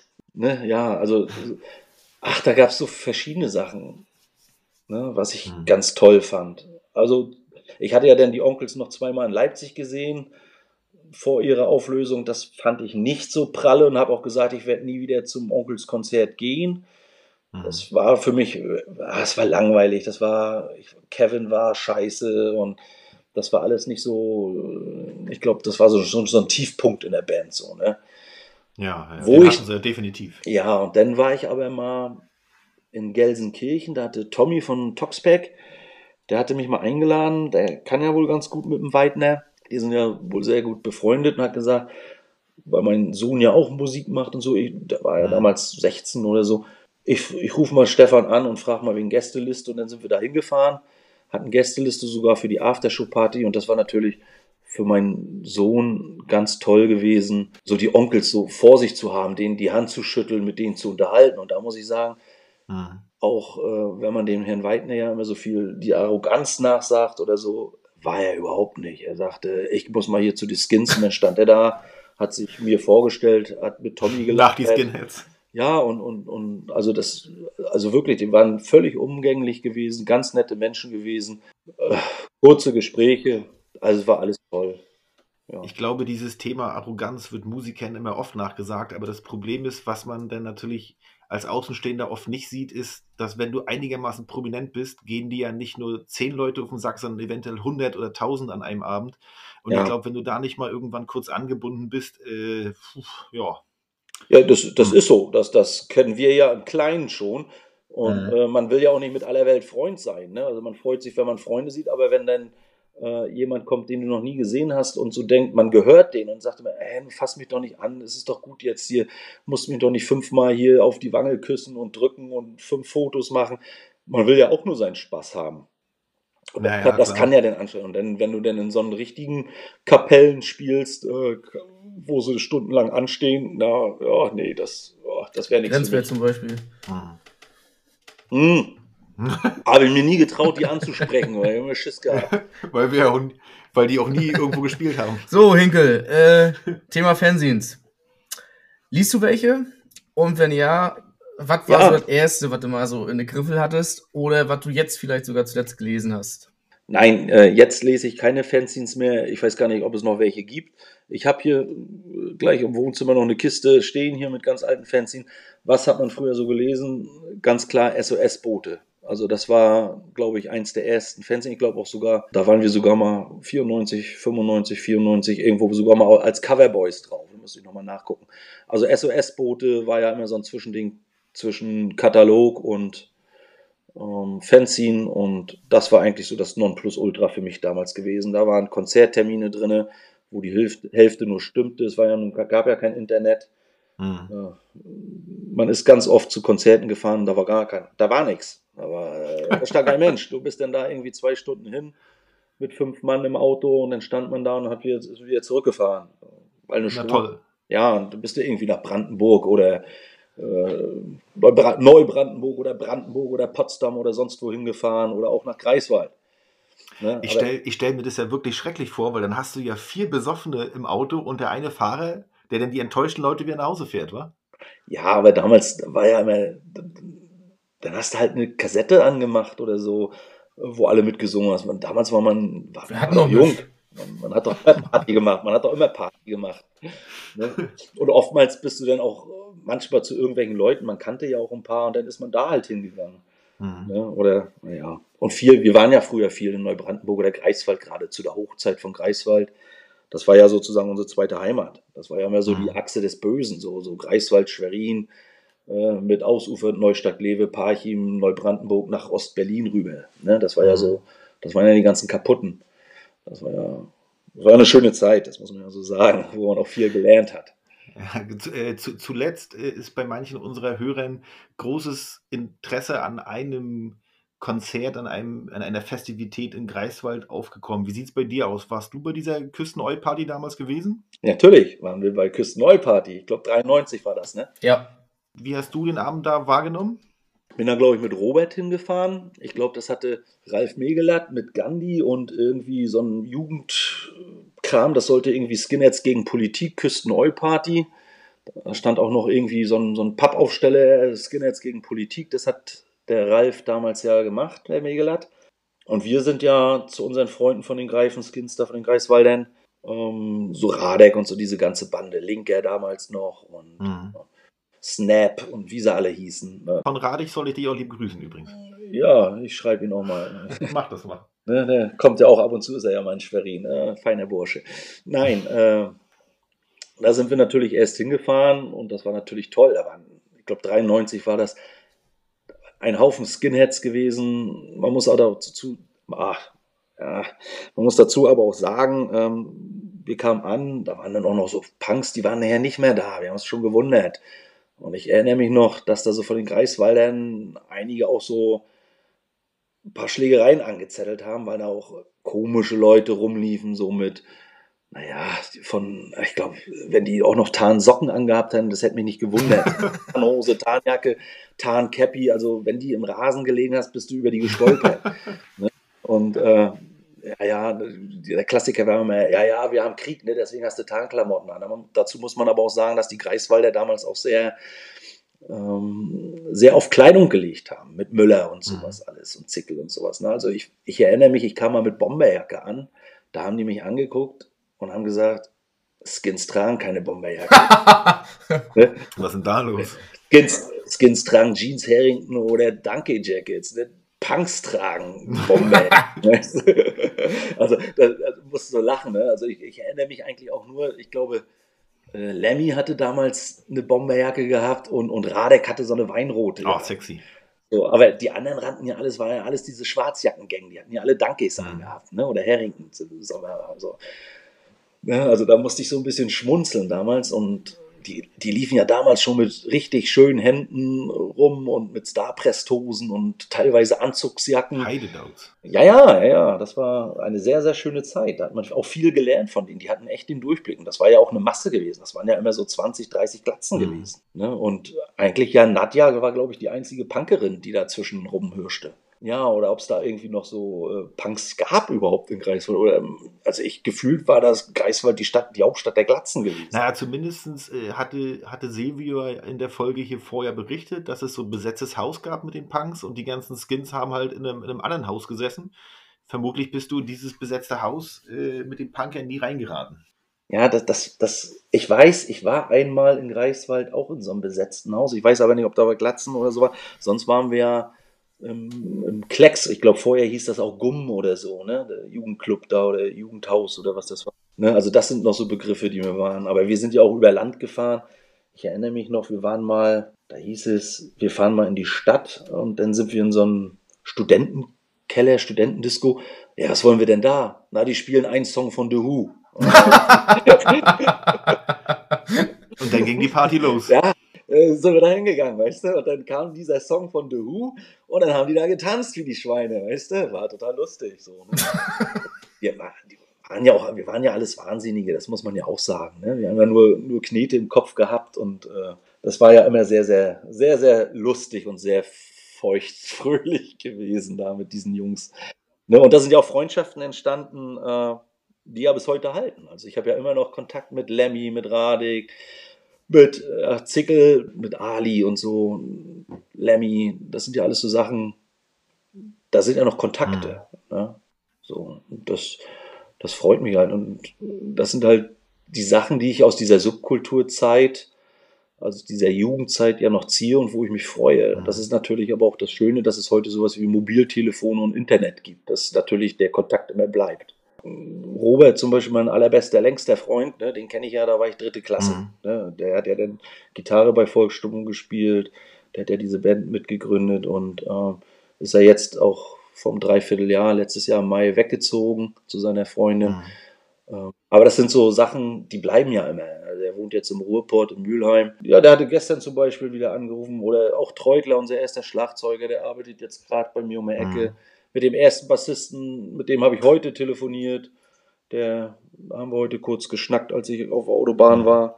Das sind ja alles so Sachen, man telefoniert nicht wöchentlich und auch nicht monatlich, aber irgendwann sagt man mal, hallo, wie geht's dir eigentlich? Machst du was? Wollen wir uns mal wieder treffen? Ein Bierchen trinken und eine Runde mit dem Hund gehen? Naja, da kann, naja. Das, das ist halt das Schöne. Das, ne? das, Leben entwickelt sich ja irgendwann auseinander, wenn man natürlich äh, rauskommt aus dem Alter, beziehungsweise wenn man Familie gegründet hat, dann liegen die Prioritäten ja auch woanders, das ist klar. Ja, und der Zeitfaktor, ne? Den darfst du ja, auch nicht klar, vergessen. Klar. Ja, ja. Aber du, jetzt wo du schon erwähnt hast, kommen wir doch mal zum Thema Volkssturm. Ja. Und zwar, ähm, wie kam es 1991 zur Gründung? Äh, zur Gründung muss ich sagen, wir waren immer eine Clique gewesen. Ähm, Norm, Robert, ich und Treutler, der daher bei mir auf der Schule ging. Norm hatte den mal abgeschleppt, der war ja damals noch sehr jung, ich glaube 13 oder so, ein ganz junger Punker. Und wie gesagt, aus der musikalischen Familie. Und der hatte damals in einem Haus mit, ich glaube, Christian hieß der Typ, ähm, der hat den Keyboard. Und da haben die gesagt, Robert konnte ja Gitarre spielen, also ein bisschen. und hatte ja auch mal schon einen Auftritt mit den klappernden Gullideckeln hingelegt gehabt. Und dann haben die angefangen, Musik zu machen. Und das war eigentlich auch nicht so als Band geplant. Das war, ich glaube, Herbst 91. Und da, der Keyboarder, der Christian, der war auch, glaube ich, beim zweiten Mal Bandprobe, war der schon wieder weg. Da gab es auch keine Songs, da hat man sich nur so ausprobiert. Und dann ging das eigentlich so richtig los, ähm, dass man gesagt hat, wir sind jetzt so eine Punkband. Und das war eigentlich immer unser Vierergespann gewesen. Das war Norman, Treutler, Robert und ich gewesen. Mhm. Die anderen konnten alle was. Ich konnte ja nichts. Ich kann ja kein Instrument spielen oder so. Ich habe dann Texte geschrieben und Robert hat die Texte gesungen oder ich habe die mal gesungen im Proberaum. Und das war eigentlich nur Langeweile gewesen von uns. Das war wirklich nur Liebe zur Musik. Diese Zeit war ja damals, du konntest nirgendwo mhm. hingehen. Äh, überall war Gewalt und, und ähm, wir waren ja nun auch nicht gerade die beliebtesten bei den Rechtsradikalen gewesen. Zu der damaligen Zeit, da war ja alles, was nicht den Arm hieb, war ja gleich Kommunist gewesen.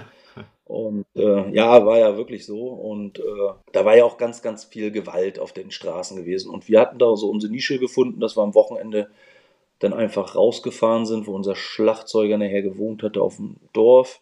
Da hatten wir einen Proberaum gehabt. Ich hatte so eine ganz kurze Geschichte von Radig gehört. Ihr wart in irgendeinem alten Industriegebiet, in irgendeiner. In mehreren gewesen, aber da, wo die Greifswalder uns besucht haben, das war so dieser Hauptvolkssturm-Proberaum das andere war alles so innerhalb von einem Jahr, dass man da mal hin musste. In der Molkerei, glaube ich, waren mhm. wir mal kurz ein paar Wochen.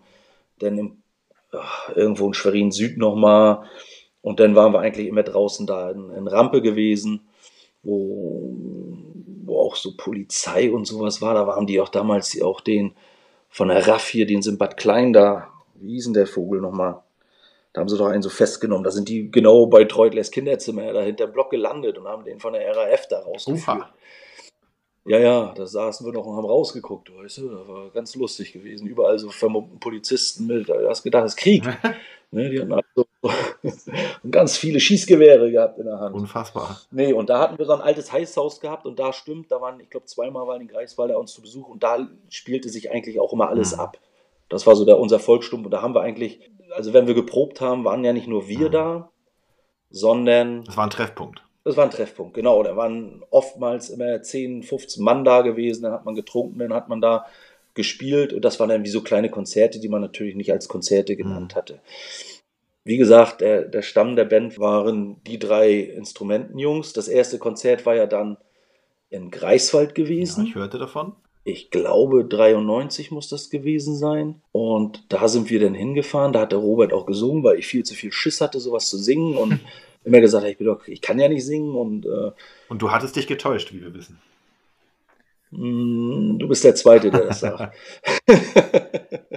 und äh, den, genau, nach dem Konzert hat Robert gesagt, ey, du schreibst eh die Texte und singst und Pro Gitarre und singen, das kann ich nicht. Und auf dem Konzert, da hat er, ich habe noch Fotos, wo Snap am, am, am, Mikrofon steht und singt dabei beim ersten Vollstundenkonzert mhm. und ich bin dann mal hoch, da, weil ich kannte ja wenigstens die Texte. Snap hat da bestimmt irgendwas von Skinhead, Skinhead und Greifswald, Greifswald gesungen oder keine Ahnung. Oder vielleicht hat er auch einen Song gecovert oder so. Dann sollte ich beim zweiten Konzert in Neubrandenburg in der ruhmreichen Seestraße singen, aber da musste ich leider Wochenende arbeiten. Ah. Also hat Robert das nochmal gemacht und dann wurde bei uns im Proberaum eingebrochen. Der Klassiker. Wurde alles rausgeräumt. Und das ist natürlich für junge Menschen tödlich als Band. Ja, wenn nicht viel Kapital da ist, ist es natürlich schlecht, ja. Ja, und wir hatten ja noch so einen alten Vermona-Verstärker gehabt oder Vermona-Box oder so aus DDR-Zeiten. Ja. war alles irgendwie weg und ähm, das haben wir, wir haben dann irgendwie alles so ein bisschen hingekriegt und dann war ja Euse Meeting kurzfristig 94 in Lübeck und das war dann sozusagen meine Feuertaufe, da habe ich dann singen können. Und seitdem war das ja dann eigentlich. Mit wem habt ihr da gespielt in Lübeck? Oh, das mit Gladiator, weiß ich noch. Wo, äh, halt, halt, stopp, Gladiator, wo kamen die her? Aus Neustadt-Lewe. Das waren so Freunde von uns so bei zwischen Ludwigslust und Parchen. Neustadt-Lewe, weil ich habe letztens, als ich ein bisschen nach euch recherchiert habe, habe ich in einem alten Fansein gelesen, dass hm. jemand behauptet hat, Gladiator wäre ein Greifswalder. Mir, nein, mir nein, ist gar nein, kein nein. Begriff. Nein, nein, Gladiator war, die haben ja eine LP, LP hätte ich fast gesagt, die hatten ja Demo-Tapes gehabt und eine eine EP gehabt, mhm. die Blonde and Innocent, und die hatten ein Demo-Tape, wo sie auch noch so ein bisschen Deutsch gesungen hatten. Mhm. Und die hatten halt so den Überhit damals hier, Not Nazi, Not Red und sowas alles schon gehabt. Und die waren musikalisch wirklich fit, also die konnten auch wirklich spielen. Die haben damals schon Anfang der 90er mit Bierpatrioten oder Preußensäue hießen sie damals noch ja, gespielt. Ja. Also die waren auch von Anfang an dabei. Ähm, Und äh, von denen hatte ich zum Beispiel vom Horst, von dem Sänger, das war so ein Skinhead, die haben sich ja nach der Mhm. Vortex-Platte benannt, Gladiators, Gladiator. Und Ah. äh, von denen hatte ich so, also Red London habe ich lieben gelernt von denen. Das ist so eine so eine All-Time-Band für mich gewesen. Die haben damals schon dieses, was äh, I Wish the Let's Were hier von, was man ja eigentlich nur von, von dieser äh, RAC-Band Skullhead so bekannt war. Mhm. Ähm, da hat er schon gesagt, das ist original, aber von Red London und sowas alles. Also der wusste schon ganz viel. So, ne? Also die hatten da schon gut Ahnung gehabt. Ganz kurze Querfrage noch. Mir war irgendwie in Erinnerung, dass Preußensäue 93 in Greifswald auch auf dem Küsten-Party gespielt haben. Ist das, Das, richtig? das ist richtig, das ist richtig. Ähm, oder ob sie schon Bierpatrioten hin, weiß ich nicht, aber ich weiß, dass sie, glaube ich, ein oder zwei Songs gespielt haben und dann ist der Strom abgestellt worden. Die haben zum Schluss gespielt. Aber da kann ich äh, den Schulle nochmal fragen, der wohnt ja hier in Schwerin. Ähm, aber mir ist auch so, dass sie danach gespielt haben, aber auch nicht angekündigt waren. Ich glaube, die waren Mhm. einfach da und haben es gemacht. So, Ah, so wie okay. Berliner halt sind. Ne? Äh, Wir die Dicksten und wir gehen Richtig. mal rauf und dann machen wir das und hauen alle anderen auch weg. Die wollen eh alle nur uns. War ja so. So war ja Ostberlin. Mhm. Ne? Ostberlin war ja Gewalt. Äh, geht's, jetzt geht's mal weiter und zwar zu Volkssturm. Ich wollte jetzt mal nach Veröffentlichung fragen und in dem Zuge wollte ich noch mal kurz anmerken, du hattest ja gerade von dem Proberaum erzählt. Ja. Da gibt's ja eine schöne DVD von euch, Ja. äh, die ja vor, ja, man kann ja schon sagen, vor etlichen Jahren rausgekommen ist. Die fand ich hervorragend, wo du ja auch persönlich dort am Ort des Geschehens äh, mit Kamera und so weiter begleitet wirst und da auch ein bisschen, ja, erzählst zur damaligen Geschichte. Ne? Äh, davon mal ab, wie viele Alben habt ihr denn zum Beispiel rausgebracht? Ach, Konzerte gespielt. ach du Kacke. Jetzt frag mich die Alben. Da muss man einfach mal bei Discogs nachgucken. Das kann ich dir jetzt auch sagen. Sind es fünf Alben? Sind es sechs Alben? Ich weiß das gar nicht. Ähm, äh, ich, man hört ja seine eigene Musik eigentlich nicht. Oder ich höre meine eigene Musik nicht. Ähm, wie viele Konzerte wir gespielt haben, das kann ich leider auch nicht sagen, weil ähm, ich ärgere mich, dass man damals keine Chronik gemacht hat. Es gibt Konzerte, wo man sich heutzutage mit Leuten unterhält. Mhm. Da sage ich, da haben wir gespielt. Na klar habt ihr da gespielt. Das ist mir nicht mehr bewusst. Es gibt ganz viele Konzerte, die habe ich auf dem Schirm. Und in den letzten Jahren waren es eigentlich immer so um die 10 bis 14 Konzerte im Jahr. Ähm, es ist nicht sonderlich viel. Das ging aber auch beruflich halt nicht. Mhm. Und äh, also wir haben nie so diese großen Touren gemacht. Aber so auf zwölf Konzerte sind wir im Jahr immer gekommen. Und früher waren, waren ja auch Partys und Konzerte, das war ja noch ein Unterschied. Also äh, kein großer Unterschied gewesen. Also da hast du gesagt, gespielt hier auf der Hochzeitsparty, dann haben da fünf Punkbands gespielt, ne? Oder Oi-Bands oder Ska. Äh, Du, du, du, hattest, du hattest das mit den Konzerten erwähnt. Welches Konzert ist dir besonders in Erinnerung geblieben von euch? Oh, da gab es einige. Ähm, ähm, einmal natürlich diese ganzen Auslandsgeschichten. Also was natürlich spannend ist, also nicht alle Auslandsgeschichten, weil da erinnert man sich auch, es ist, also da, aber da erinnert man sich gerne dran. Also ich fand faszinierend dieses, wo wir in Athen damals gespielt haben, weil wir das ja auch immer gleich gemacht haben. Also wir versuchen das natürlich, wir sind da so ein bisschen Fuchs und so, ähm, dass wir das als Kurzurlaub machen, ohne Frauen. Haben wir das damals immer gemacht. Da sind wir praktisch drei Tage hingefahren, dass wir gesagt haben, ersten Tag hinkommen, zweiten Tag spielen und dann noch so einen schönen Tag, dass man da auch von der Stadt was sieht. Zum sonst kommst du da ja auch nicht hin. Ne?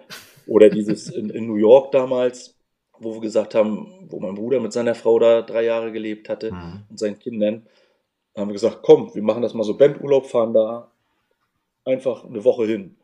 Und dann, hab, dann, dann, dann habt ihr einfach geguckt, was sich da ergibt oder seid ihr dann proaktiv nee, mein, nee, mein Bruder war da ja ziemlich zähnemäßig unterwegs, so mit, mit, mit Phil von Templars und, und hier 45 Adapters und so diesen ganzen Jungs da. Mhm. Hat er ja immer noch sehr, sehr gute Verbindungen, fährt da einmal im Jahr hin. Und der hat dann irgendwann gesagt, du, die Jungs sagen, die wollen hier mit euch spielen, würdet ihr auch ein Konzert machen? Haben wir gesagt, oh ja, so New York spielen, das machen wir. Dann kam eins zum anderen. Dann wollt Philadelphia, wollt ihr in Philadelphia spielen? Dann haben wir gesagt, okay, zwei Konzerte können wir machen. Dann fing es an, wollt ihr da noch spielen, da noch spielen. Im Endeffekt hätten wir fast jeden Tag irgendwo spielen können. Und dann haben wir gesagt, naja, Moment, eigentlich wollten wir auch Bandurlaub Ja. machen. Mein Bruder, meinen Bruder besuchen kommen, weil der ja auch so ein bisschen Sehnsucht nach seinen Jungs hatte Ja, ja. und nicht da einfach nur hinkommen, ein Konzert spielen und wieder abhauen. Ne? Ähm, das artet in Arbeit aus, denn.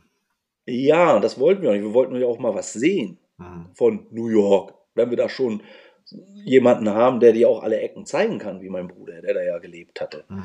Und andere Leute kennenlernen. Und im Endeffekt hat auch nur das New York-Konzert geklappt, weil ähm, in Philadelphia, das hätte auch geklappt, aber da war gerade irgendwie so eine politische Veranstaltung, da ging das gerade nicht, da kamen wir irgendwie nicht rein, da war irgendwie UN oder äh, der Präsident oder irgend so ein Scheiß war da gewesen.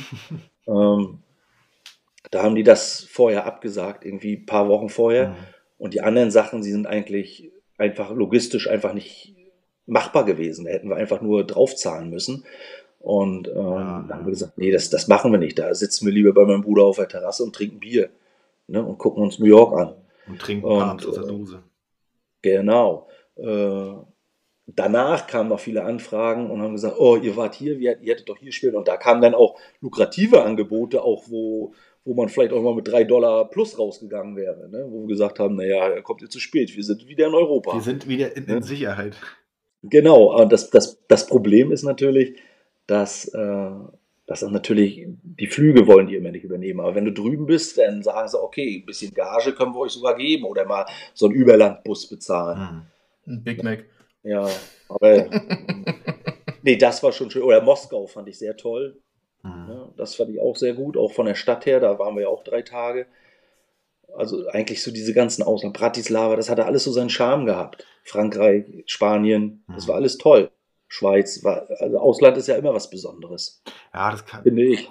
das kann ich mir Ja. wirklich gut vorstellen, wenn man das gleich mit so einem kleinen Bandurlaub verbindet und wie gesagt, das halt eben nicht in Arbeit ausartet und irgendwie sechs, sieben Tage durchtourst, ist das bestimmt wirklich sehr, sehr schön. Das kann ich mir gut vorstellen. Äh, wann wart ihr in den USA? Oh, warte mal. Puh. Wann ist mein Bruder erst wiedergekommen, als sein Sohn eingeschult wurde? Also praktisch vor sechs Jahren, sieben Jahren. Vor sieben Jahren ungefähr. Sieben, acht Jahren muss das gewesen sein. Okay, 2015, 2016. Ja. 15, 14, 15 ungefähr, ja. So. Mhm. Ja. Okay, cool. Ich habe nochmal eine spezielle Frage und zwar äh, so generell von euren Alben gefällt mir persönlich Macht die Augen auf am besten. Okay. Äh, einfach auch von den Gitarren her. Ja. Da kommen diese zwei Gitarren halt sehr schön zur Geltung. Und da muss ich dir mal ein bisschen Honig ums Maul schmieren. Und zwar, äh, das Warzone-Cover gefällt mir ehrlicherweise sogar besser als das Original. Oh, danke schön. Ähm, obwohl ich Warzone. Bestimmt musikalisch gesehen. nee, nee, nee, äh, dran. äh, obwohl ich Warzone sehr zu schätzen weiß. Ähm, Ja. Mir geht es aber eigentlich um den Song Warum nur du? Ja. Und äh, ihr habt ja auch zu jedem Text immer noch ein bisschen was geschrieben. ja. Und die Geschichte war mir auch schon bekannt. Nur wollte ich bloß mal fragen, wurde der Tod von eurem Kumpel Terror jemals aufgeklärt? Nein, der Tod von Terror ist äh, bis heute nicht aufgeklärt. Okay. Ähm, eine Freundin von mir hat noch Kontakt zu seinen Eltern. Da wollte ich jetzt zur Corona-Zeit, sollte ich da mit ihr hinfahren, aber die Eltern haben gesagt, halt immer nur einer erstmal. Und Mhm. äh, sie ist hingefahren. Ich glaube, letztes Jahr musste auch das Grab, ähm, äh, wie nennt man das, platt gemacht worden sein. Einebnen, Mhm. ne? eingeebnet worden sein. Und äh, aber äh, ich werde dieses Jahr mit äh, dieser Freundin äh, nochmal zu Terrors Eltern fahren. Weil da sind auch ganz, ganz viele Fragen und ganz, ganz viele Geschichten und Mythen, die sich drum darum gehen. Ist eine ganz, ganz, ganz scheiß Geschichte, muss man ganz ehrlich sagen, weil ich und Terror, wir waren auch sehr, sehr gut befreundet gewesen. Mhm. Ja. Also er wurde quasi einfach gefunden. Er wurde, er wurde, war 13 Monate vermisst gewesen. Entschuldigung. War nicht da gewesen. Nein, muss man einen Schluck trinken. Mach das mal. Hm. Ist irgendwie vom Stadtfest oder von irgendeiner Festlichkeit da. Wollte wieder nach Hause. War aber nicht da. Wir wollten da noch mit den Schweriner, wollten grillen. Und, und seine Tür war verschlossen, aber sein Hund war da und er lässt seinen Hund nie alleine. Ähm, Mhm. Ich habe letztens noch Bilder bekommen, wo noch so Briefe, die ich und mein Bruder zum Beispiel an seine Wohnungstür gehängt haben, falls er aufkommt, dass er sich bei uns Schweriner oder bei Freunden, bei mir oder beim sehr guten Freund, der auch sehr gut befreundet war mit Terror, melden soll. Ähm, ja, er war 13 Monate später, wurde er Richtung Lübs gefunden, das ist eine ganz andere Richtung. Was da passiert ist, weiß kein Mensch. Leider. Ganz gruselige Geschichte und Mhm.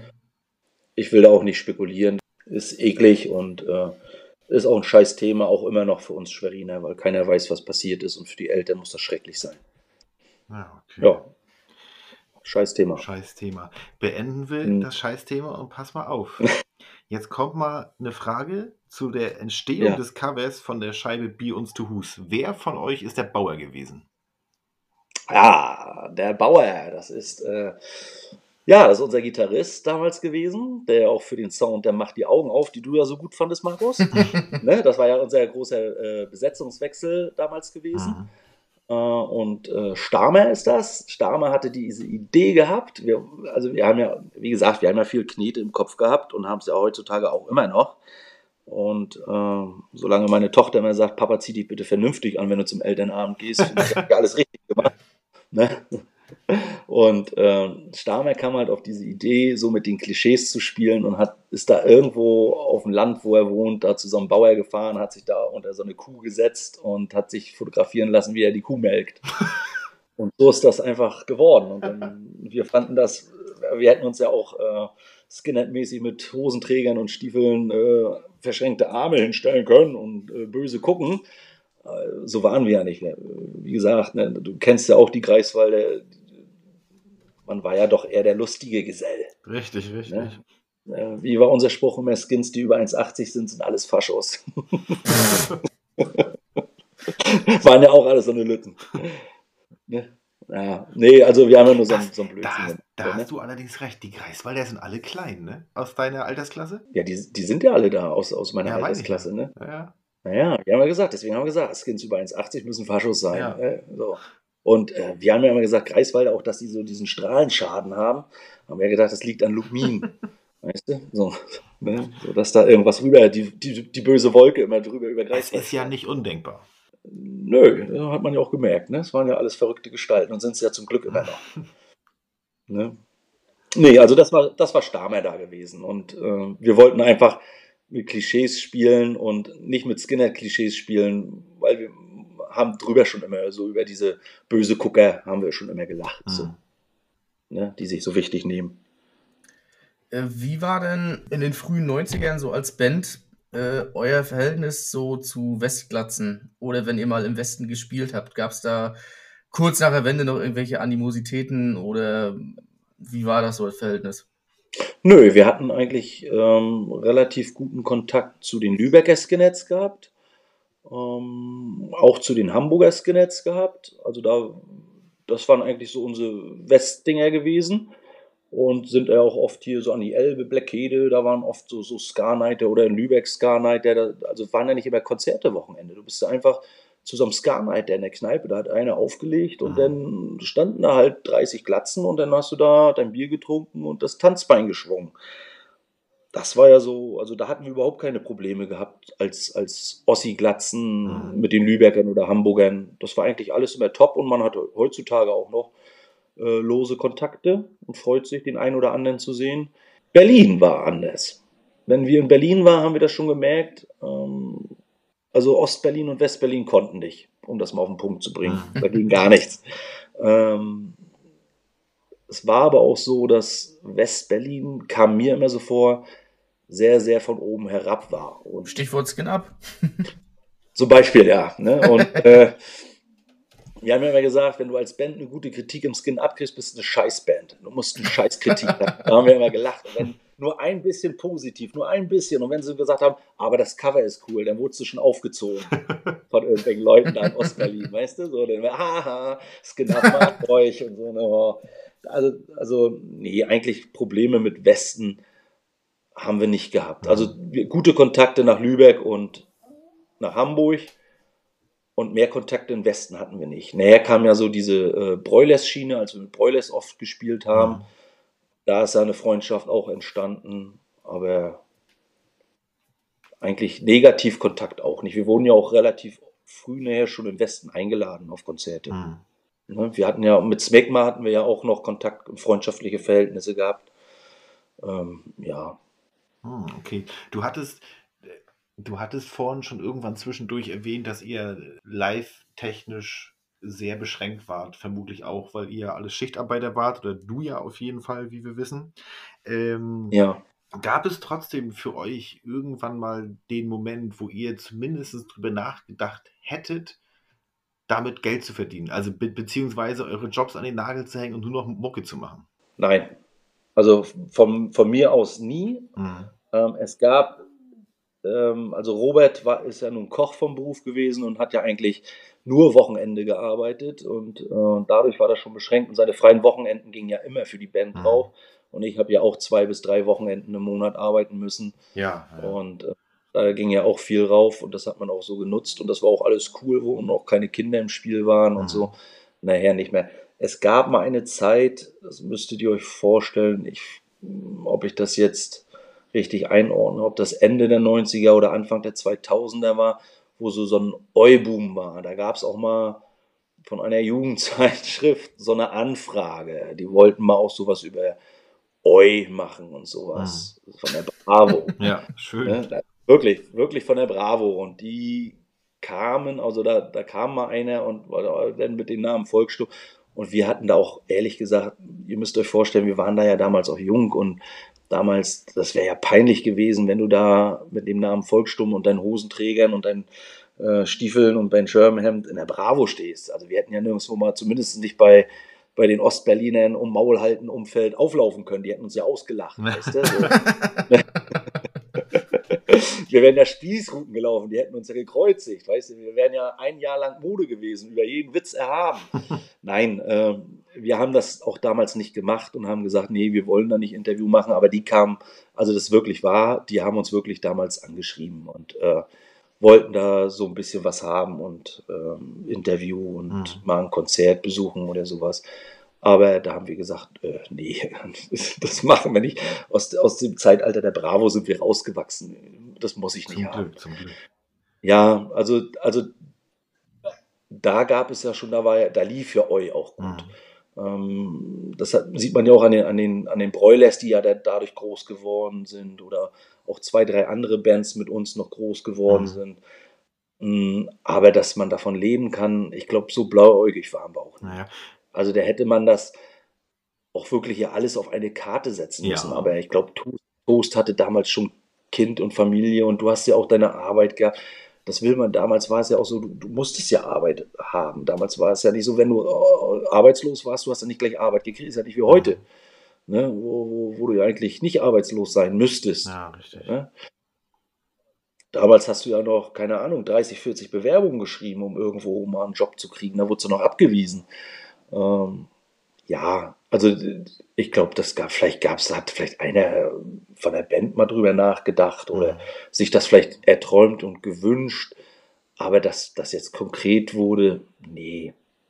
Na gut. Also Nee, Stamer, mit dem habe ich letztens ja gerade wieder vor zwei Wochen mit Stamer telefoniert und der hatte ja auch seinen Tattoo-Shop mhm. und nee, das sind ja alles so Sachen, du hättest ja alles aufgeben und auf eine Karte setzen und dann mal ganz ehrlich, der Name Volkssturm, eine Band, äh, äh, die Volkssturm heißt, wo der Sänger nicht singen kann, wo Rumpel die Pumpel, wo, wo du Eu machst, was vielleicht zwei, drei Jahre gut geht, wo du vielleicht zwei, drei Jahre gerade so überleben kannst. Mhm aber dann, nee, nee, ist Blödsinn, ist Schwachsinn. Na gut, okay. Nee, aber haben wir nie drüber nachgedacht. So direkt. Okay. Äh, mir fällt dazu nur eine kleine Anekdote ein. Äh, zu eurem Namen, als ich in der Berufsschule war, Bremen. Ja. Äh, war ich auf einer Schule, die war, ja, ich würde schon so im Nachhinein sagen, sehr links geprägt und halt auch ähm, ja, hohen Migrantenanteil. Und da kam, äh, ich glaube, es war sogar der Schuldirektor auf mich zu. Und ich hatte zu der Zeit auf meinem äh, Armeerucksack äh, einen Volkssturmaufnäher noch drauf. Und Ach, du hast, was der den gekauft hat. Und wir haben uns gewundert, wir dachten, wir haben den verloren. Und äh, er meinte dann, äh, das geht so nicht. Äh, ich muss den jetzt sofort abmachen, das ist äh, Verherrlichung von äh, der NS-Zeit, NS-Propaganda. Ja. Sehr gut. Da habe ich mich köstlich amüsiert, habe ihm dann noch halbwegs versucht zu erklären. Naja, dann bin ich einfach gegangen. Aber das war doch recht amüsant. Ja, äh, ich habe aber trotzdem noch äh, zwei Fragen. Eine, ja. die ist relativ spontan. Und zwar hatten wir vorhin äh, über die Onkels gequatscht. Ja. Habt ihr mit Volkssturm zufällig mal Onkels gecovert? Ich glaube nicht. Ne? Ich glaube Unfassbar. Welch ein Frevel. nee, ich glaube, wir haben Onkels. Nee, Onkels haben wir nicht gecovert. Okay. Wir haben ähm, Sachen mal gecovert, aber Onkels nie. Gut, so dann kommen wir mal zu der anderen Frage. Ich weiß die genauen Umstände nicht, aber wie kam es denn 2016 zu deinem Ausstieg aus der Band? Oh, ach, da möchte ich auch gar nicht so viel sagen. Okay. Äh, hm, ich weiß, das interessiert vielleicht einige Leute, ne? aber ähm, nee, also es, es gab Unstimmigkeiten in der Band und äh, ich fand auch unsere Zeit war, wir hatten unsere Zeit gehabt und alles andere hat halt einfach nicht mehr gepasst. Wir hatten ja mit Stamer war ja näher nicht mehr in der Band und ähm, dann kam Markus rein, das hat auch alles Spaß gemacht, das war auch alles easy beasy. Aber nachher, ich glaube, da gingen wir uns auch auf den Sack und es ging darum, dass Robert nachher dadurch, dass er ein Konzert von Hamburg gleich zum Geburtstag seiner Oma fahren musste und alleine zum Konzert hinterher. Das hat dann einigen aus der Band nicht gepasst. Mhm. Und dass er nicht bei der Probe konnte, obwohl er kommen wollte, aber beruflich bedingt da wieder eingebunden war. Und dass es dann hieß, ob man nicht überlegen sollte, dass Robert nicht mehr mitspielt. Und ähm, das war dann so ein Ding, wo ich gesagt habe, das möchte ich nicht, ähm, dann lassen wir das gleich sein, äh, wenn das jetzt so ist weil ich das immer so als Gang gesehen mhm. habe und nicht so als, als, als Band oder so. Da war nachher auch zu viel Druck und ich hatte auch einfach, ich glaube, der Ofen war einfach auch aus. Und da waren dann so Sachen gewesen, wo jeder vielleicht auch sich auf den Schlips getreten gefühlt hat und die norddeutsche Bockigkeit auch dazu kam. ähm, nee, und eigentlich hatte Robert und ich auch gesagt, denn wir lassen das mit der Band. Robert hatte sich das dann nochmal anders überlegt und äh, das ist auch alles so in Ordnung. Da bin ich auch völlig in Reihen mit denen. Ähm, sie haben es halt nochmal versucht, aber ich brauchte das persönlich nicht mehr. So, und alles, was da so in unserem Inner Zirkel war, muss auch keiner wissen. Und wie gesagt, ich habe noch eigentlich ja, zu drei Viertel der Bandmitglieder habe ich noch regen, guten mhm. Kontakt. Ähm, wie gesagt, da telefoniert man mit Stame, habe ich vor zwei Wochen telefoniert. Und mit ja, Treutler war ich letztens ein Bier trinken. Mit Norm heute telefoniert. Robert hatte mich gestern angerufen. Das sind ja alles so Sachen, das sind ja Freundschaften, die so bleiben. Ne? Aber es gab so einige Sachen, die ich persönlich nicht mittragen kann, auch äh, was nach draußen als Band kam, was uns aber nicht so bewusst war, mhm. was nachher später an mich rangetragen wurde. Ähm, und da sage ich einfach nur so, du, Volksstumm hatte ihre Zeit gehabt, war ja anscheinend auch eine Band gewesen, die so zwei, drei Leute kannten und einer hat sogar einen Aufnäher gekauft. und äh, und äh, wir hatten ganz, ganz viel Spaß gehabt und wir haben auch ganz, ganz, ganz viel gelacht. Aber irgendwann muss man das auch nicht haben. Und ich kann mir jetzt nicht vorstellen, nochmal irgendwie oh, drei, vier Tage so am Stück irgendwo. Äh, nee, nachts um fünf in ein Hotelzimmer zu gehen und halb zehn aufzustehen, weil um zehn das Frühstücksbuffet abgeräumt wird. Und dann wieder acht Kilometer zu fahren, äh, und, um wieder im Etap-Hotel zu schlafen, mhm. was dann ja schon gut ist. Äh, und dann kommst du nach Hause und bist einfach fertig und träumst einfach nur noch so von Couch, Jogginghose und Tierdokumentation im Fernsehen. und dann kommt die Frau und sagt vielleicht zu dir, so, jetzt kannst du das und das, du hast ja das ganze Wochenende Spaß gehabt und du willst einfach nur sterben. Ja. So, weißt du, also nee, das will ich alles nicht mehr. Der Zug so. ist abgefahren. Ich will jetzt, ja, und vor allem so, so mit diesem Arbeiten, es ist so, ich habe jetzt, also ich persönlich, das ist ja jetzt meine Meinung als, als Hinkel, ich mache jetzt viel lieber was mit Menschen auf Konzerte gehen, mit der Freundin was machen, mit meinem Hund was machen, mit den Kindern was machen, selber wirklich Konzerte erleben. Das war ja, für mich war das ja immer so, alle haben gesagt, kommst du da? Nee, ich fahre mit Volksstimme mhm. weg ja, aber doch erst nächstes Wochenende. Ja, deswegen muss ich ja dieses Wochenende arbeiten. Ja, okay. Ja. Und so, ne? so, in Leipzig ging das immer noch so. Da konnte man dann immer noch mal schnell irgendwie zum Konzert huschen und drei Stunden schlafen, dann zur ja. Arbeit. Aber jetzt hier in Schwerin, ja, da musst du halt nach Hamburg, Berlin oder Leipzig oder Dresden fahren. Und das ist natürlich nicht möglich, weil du Wochenende arbeiten musst. Ja, ne? und deswegen ist alles gut so, wie es ist. Wir hatten unsere Zeit gehabt. Ähm, ich glaube, wir waren für einige Leute auch ein bisschen wichtig gewesen. Das freut einen. Und wenn heutzutage immer noch Leute kommen und sagen, ihr wart cool und habt gute Aktionen gemacht und es war immer lustig auf Konzerten, denn wir wollten nie die Besten sein. Äh, wir wollten einfach nur viel Spaß verbreiten und äh, ja, und das glaube ich haben wir ganz gut Das, hingekriegt. das denke ich auch. Also eins meiner, meiner Lieblingslieder ist auf jeden Fall äh, Lichter meiner Stadt. Auch, Oh, wenn, ja, auch wenn ich fand ich ehrlich auch. sagen muss, dass mir das Album im Gro nicht so gefällt, ist der Song aber definitiv irgendwie einer meiner Lieblingssongs von euch, muss ich sagen. Und das war zum Beispiel auch so, so, ein- so, so, ein, so ein Album, wo, was sich sehr, sehr, sehr gut verkauft hatte und was auch äh, in der Musikindustrie ein bisschen aufgenommen wurde, wo man schon geguckt hatte. Mhm. Also wenn man da auf alles eine Karte gesetzt hätte, dann hätte man vielleicht auch mal ein Jahr oder zwei Jahre, dann hätte man natürlich Druck gehabt. Aber willst du hier immer, wir müssen proben, weil wir müssen eine neue Platte rausschneiden, das geht ja immer in die Hose. Ja, eventuell, ja. So, und äh, also da, also das Album hat sich wirklich sehr, sehr gut damals verkauft und das war auch so in anderen Genres sehr gut. Also für mich gibt es ja so zwei Alben. Das ist das erste, Always Fun, weil es das erste ist, was so prägend Mhm. war. Und ähm, dann dieses Lichter meiner Stadt, muss ich sagen. So, das war auch nochmal so, so, weil das so von der Songstruktur, da hatte Stamer viel gemacht, da habe ich viel, also Texte hatte Stamer schon viel mitgeschrieben, wir haben viel zusammen geschrieben. Er hatte Texte geschrieben, ich hatte ein paar Texte, dann viele Texte, wo wir uns ergänzt haben, wo einer nicht weiterkam. Er die erste Strophe, ich die zweite oder umgekehrt. Ah. Das war schon toll. Und da war auch Stamer sehr, sehr gut. Also da hatte Stamer ganz, ganz viel gemacht. So, also das war so sein, sein, seine Glanzleistung, wie er immer Sehr sagt. schön. So, vom, vom, von, als Gitarrenspieler. Da habe ich ja noch nicht viel Ahnung, aber so das Gesamtkonzept von Lichter meiner Stadt, Ja. glaube ich, das war schon ein gutes Album. Pass mal auf, am 7.12.2019, das Abschiedskonzert von Volkssturm in Eberswalde. Warst du da vor Ort oder hast du da bewusst Abst Abstand genommen? Hm, Da war ich nicht äh, da gewesen, wäre ich auch nicht hingegangen, äh, weil für mich Volkssturm auch damals schon für mich ja äh, die Sache erledigt hat. Also die Band hat mich da nicht mehr interessiert, ähm, weil wie gesagt, ähm, Du hattest Äh, abgeschlossen damit. ich hatte damit abgeschlossen und ähm, du guckst ja deine Ex-Freundin auch nicht beim Bums mit einem Neuen zu, ne? Ja, okay. Wir lassen es dabei. Das war sehr bildlich. Nein, ich muss dazu äh, sagen, dass ich mit dem Robert, also der damals da die zwei Jahre oder eineinhalb Jahre oder ein Jahr, ich weiß gar nicht, wie lange das so war, hat ja auch ewig gedauert, äh, dass ich mit dem sehr, sehr gut klarkomme. Also äh, ich freue mich, ihn zu sehen. Er freut sich, wenn wir, also wir, also zwischen uns steht da ja gar nichts.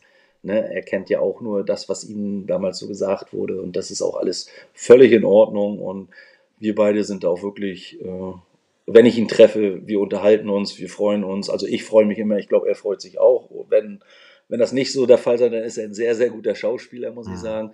Äh, nein, er ist ein ganz, ganz feiner Typ, das muss ich wirklich sagen. Also Okay. für den würde ich jede Lanze. Ne? Das ist wirklich ein dufter Typ. Okay, okay. Ja. Pass mal auf. Ähm, ich würde mal sagen, so ganz grob, auch wenn es bestimmt noch tausende Fragen geben, aber würde ich sagen, dass wir jetzt erstmal das Thema Volkssturm abhaken. Trommelwirbel, wir betreten einmal kurze Auflockerung den Nonsensblock. Pass mal auf, wenn du jetzt entscheiden müsstest, würdest du eher auf den Löffel oder auf die Gabel den Rest deines Lebens verzichten? Auf die Gabel. Okay. Weil ich will den Löffel ja nicht abgeben. Ja, so, ja. Äh, Bier aus der Flasche, Glas oder Dose? Oh, zurzeit bin ich gerade auf Dose. Und welches Bier, wenn ich fragen darf? Ähm, ich trinke gerade, also ich trinke ja nie zu Hause oder selten zu Hause, aber ich habe mir gerade, da hatte ich einfach Bock gehabt, so Heineken. Okay. Hm? Ich mag ja so süffiges Bier, Suffisant. ne? so ein Sommerbier. Ja, ne? und da hatte ich Bock mal, da habe ich mir drei so eine Sixpacks Heineken gekauft. Weiß gar nicht warum, hab's mal einfach gekauft. Wir nehmen das so zur Kenntnis. Äh, pass auf, Ostsee oder Baggersee? Ostsee. Business oder Lattentat? Ah, schwierige Frage. La Attentat, weil ich den Reutnitz kennengelernt hatte mal in meiner Leipziger Zeit, der da damals diese Platte eingesungen hatte. Und das ein ganz, ganz feiner Mensch ist und der mir sogar Aufnahmen gegeben hat, wo er noch gar nicht gesungen hat, wo der Bernd noch Hm. gesungen hatte. ähm, die jetzt aber auch irgendwo wieder als Tonträger veröffentlichen. Und damals hatte ich mir so eine gebrannte CD von irgendeiner Kirche, ich glaube, in Halle oder sowas gegeben, so eine Live-Sachen. Ah, beides wichtiges, wichtige Bands für mich. Ich weiß es nicht. Also ich, das kann ich wirklich nicht sagen. Business oder Lattentat. Nee, kann ich wirklich nicht. Kann ist ich kein, nicht entscheiden. Das eine ist. Es ist, ja, geht es ist kein Tut Problem, wir warten, bis du dich festgelegt hast. Ja, bis übermorgen. Also, okay. also sind beides Bands, die ich wirklich immer noch höre. Also, ne? also nein, kann Na ich gut. nicht sagen. Na gut. Geht nicht. Herbst oder Frühling? Frühling. FCH oder Dynamo Schwerin? Ah! ne? Liebst du dein erstes Kind oder dein zweites Kind mehr? ne? Na, äh, Heimatverein, äh, also mein großer Verein ist natürlich Hansa Rostock. Das war man als Kind, war man Hansa Rostock. Mein lokalpatriotischer Verein ist natürlich die SG Dynamo Schwerin. Keine Frage, da kommt nichts anderes rein und es ist halt so und sind beides meine Vereine. Ich gehe zu beiden Vereinen. Für Dynamo Schwerin habe ich eine Dauerkarte. Zu Hansa gehe ich, äh, wenn ich Zeit habe und wenn es passt. Nein, kann ich mich nicht entscheiden. Bei mir, ich habe, hängt alles nebeneinander mit Hansa-Wimpel und Hansa-Schal und Dynamo-Schal. Nein, geht nicht. Kann ich mich nicht entscheiden. Ich habe dazu noch eine kurze Frage. Äh, warst du im vergangenen Sommer zufällig bei dem, äh, war ein Pokalspiel oder Freundschaftsspiel äh, Dynamo gegen Hansa? Ja, war ich. Ah. In Lamprechtskund hier in Schwerin. Ja, da war ich auch. Hat, natürlich war ich da äh, mit meiner Tochter, die ja auch großer Hansa Rostock-Fan und äh, Dynamo Schwerin-Fan ist und einem Freund aus Torgau, der ein ganz, ganz verrückter Hansa Rostock-Fan ist. Ähm, ja, der, der ist extra wegen diesem Spiel hochgekommen und den hat Dynamo auch so geflasht. Der ist sogar zum letzten Spiel zu Dynamo Schwerin alleine gefahren, wo, er gar, wo ich gar nicht hier in Schwerin war, sondern mit meinem Freund Paradise in Kalifornien verweilte ah. und wo sie vom Stadion in Schwerin hier Abschied genommen haben. Und das fand ich total süß, weil, äh, äh, wenn man süß sagen darf als äh, Ex-Kind, äh, schließlich haben wir ja nur Hass gesehen. Richtig. Ne? Äh, da hat er an die Bande so einen kleinen Zettel dran gemacht und da steht einfach nur Hinkel drauf und Dynamo-Schal rangebunden und hat gesagt, siehst du, jetzt bist du doch beim Abschied deiner Post. und das hat er mir dann nach Kalifornien geschickt per WhatsApp. Da habe ich mich sehr, sehr gefreut. Und äh, ja, da freue ich mich immer und da möchte ich mich bei Frank aus Torgau auch immer noch sehr bedanken. Das war ein sehr emotionaler, bewegender Augenblick für mich gewesen. Schön. Pass mal ja. auf, am 18.10.2003 hat FC Hansa Rostock gegen Wolfsburg gespielt, also in Wolfsburg gespielt. Sie haben äh, 3 zu 1 verloren. In, dem, in, der, in der Fankurve vom FCH hing ein Banner mit der Aufschrift: Ist doch nicht wichtig, Hansa ist wichtig. Wie waren deine Gefühle, als ja. du das gesehen hast? Ja, wir haben uns tierisch gefreut und haben gedacht, das ist doch jetzt ist doch Wahnsinn.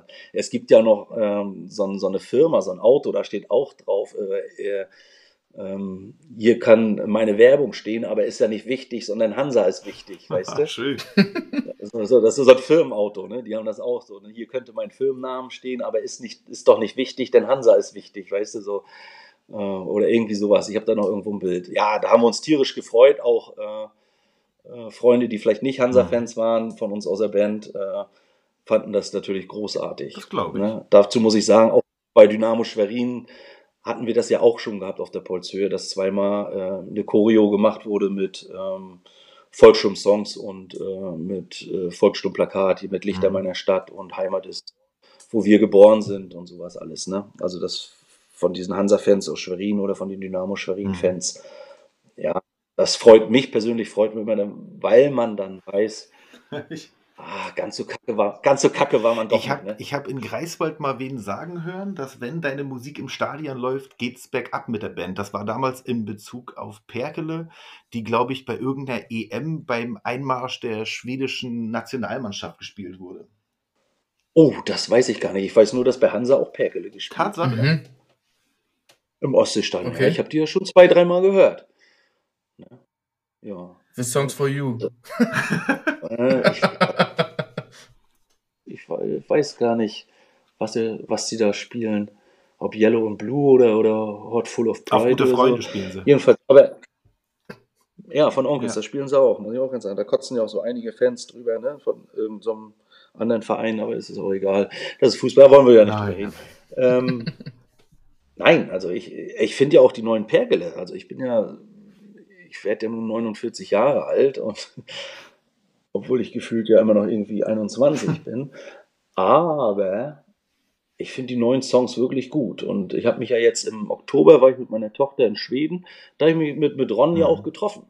Ähm, am, am Bahnhof in Göteborg und da haben wir zusammen Kaffee getrunken und ein bisschen geschnattert. Und meine Tochter wollte, die ist ja auch so Perkele-Fan, oder zumindest denkt sie das.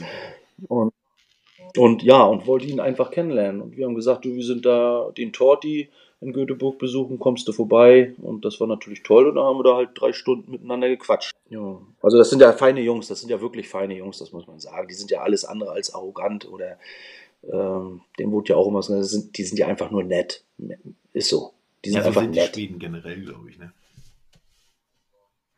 Ja, und verrückt, ne? Oder richtig verrückt. Richtig Oder richtig verrückt. Pass mal auf, Hinkel, wir, wir wagen jetzt mal einen kleinen Rückblick. Oha. Ja, also, ähm, ein Zuhörer schrieb bereits, ich zitiere, wer die Husscheibe nicht kennt, hat eu nie gelebt. Zitat Ende. Bist du dir über deinen Status auch heute noch bewusst oder schaltest du einfach auf Durchzug? Ähm, nein, äh, wir haben uns, wie gesagt, ja nicht ganz so ernst genommen. Natürlich merkt man, dass man äh, keine ganz so kleine Band mehr war. Das hat man ja auch gemerkt, wenn wir mit größeren Bands gespielt haben, so wie Broilers, wenn die uns mal eingeladen haben, dass da, wenn da tausende Zuschauer sind, dass da Leute einen wirklich kennen und natürlich nicht die Fans sind und nicht wegen dir kommen, aber dich zumindest kennen. Ich freue mich darüber, ich nehme das wahr und wie gesagt, ich freue mich da so ein bisschen drüber. Aber ich gehe damit nicht hausieren. Ja, da bin ich doch ein bisschen zu sehr norddeutsch. Äh, pass mal auf, du bist ja jetzt inzwischen, äh, du, bist, du bist Vater, hast äh, bestimmt ganz andere Sorgen und mehr Verantwortung als noch vor 30 Jahren. Wie stehst du heute zu Songs wie Bier trinken und äh, hat, hat deine Tochter die schon entdeckt oder versuchst du die Jugendsünden äh, da versteckt zu halten? Also meine Tochter sitzt da gerade hier in ihrem Zimmer. Ich habe ihr gesagt, dass ich, wenn sie jetzt hier sich fertig macht, dass ich ja heute das, die Geschichte mit euch hier Mhm. durchziehe, dass sie leise sein. Sie kam schon zwei, dreimal, grinste mir zu und hatte mir auch vor, heute beim Abendbrot noch gedroht, wo sie das bei Spotify, äh, Spotify denn nachher findet. Ich sage, das ist vielleicht auch nicht so jugendfrei für dich. Aber sagt sie, Papa, ich google einfach nach Volkssturm und Hinkel-Interview. Das könnte klappen. Ja, könnte klappen. Also, nein, Bier trinken ist wichtig, war, war unser Hit gewesen. Ne, ähm, das kam zur rechten Zeit, das war einfach, das war. Evergreen.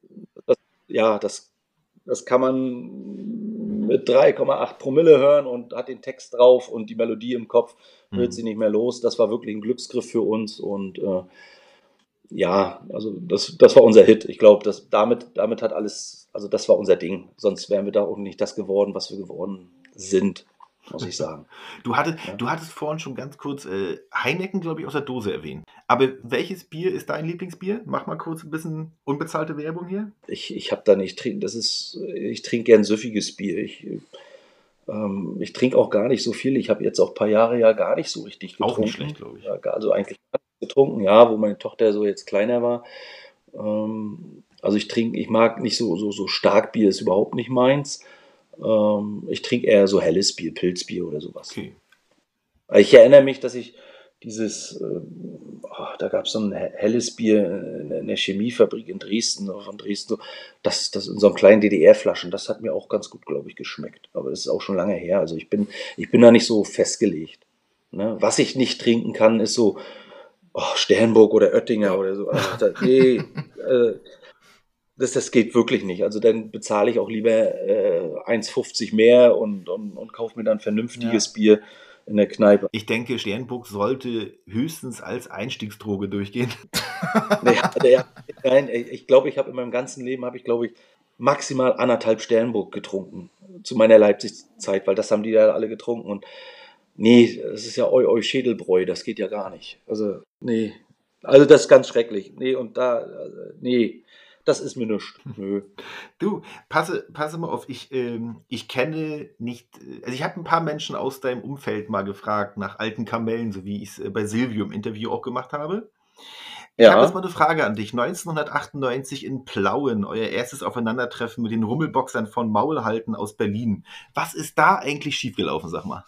Ähm, da, da ist nichts, also das, das war auch nicht unser erstes Zusammentreffen mit denen. Ah, okay. Und ähm, das mit den Rummelboxern, das war ja auch nicht, das ähm, in Plauen, diese Geschichte war, glaube ich, so, das hatte ich letztens, war ich ja mit Prösel unterwegs gewesen. Ja, vor hab ich gesehen. anderthalb Monaten oder zwei Monaten.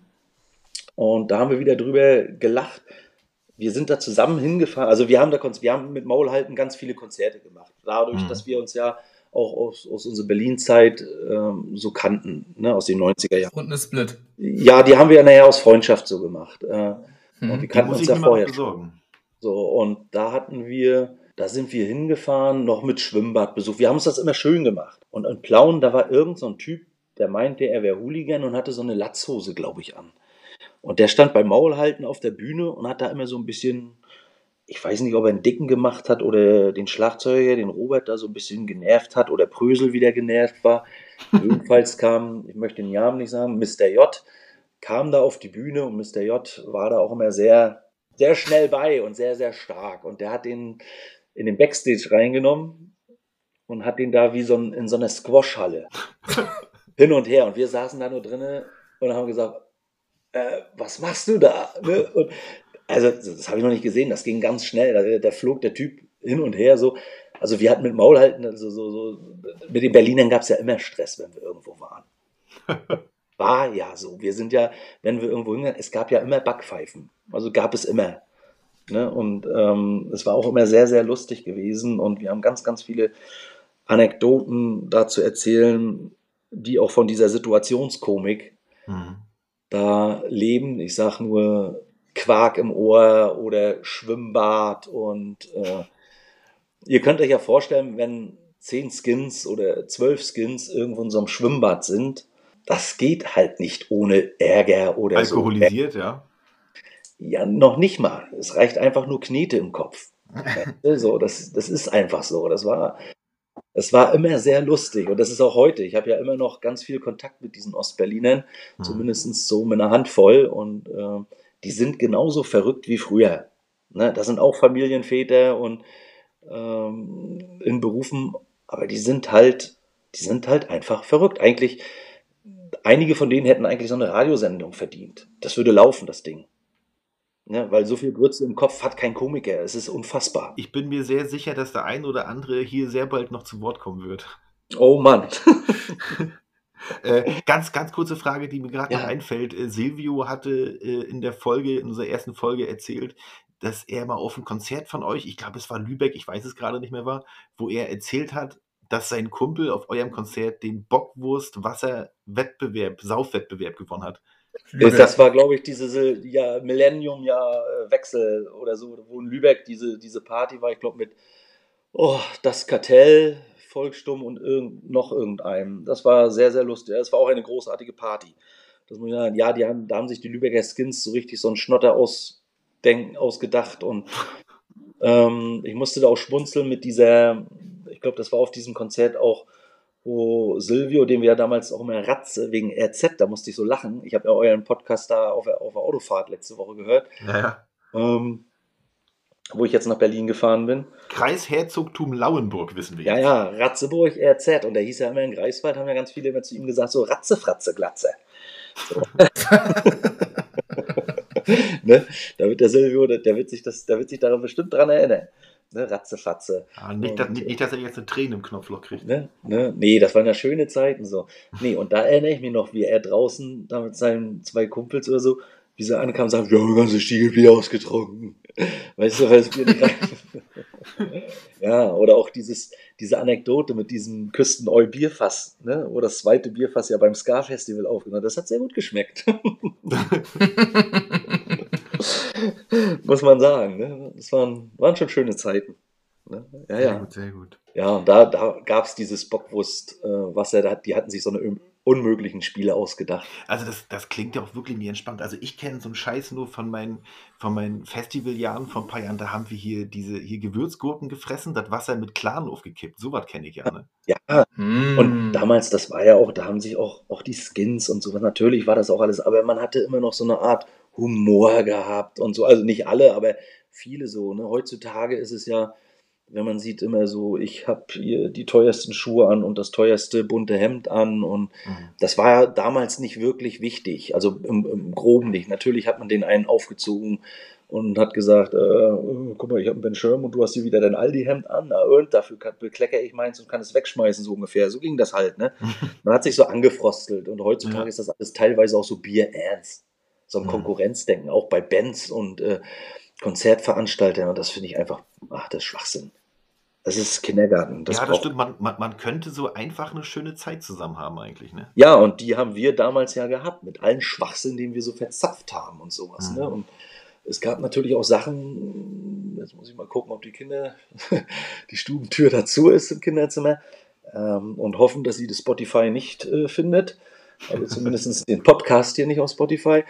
Ähm, was man seinen Kindern heutzutage eigentlich sagt, oh nein, bloß nicht, um Gottes Willen, Kind, mach so einen Schwachsinn nicht.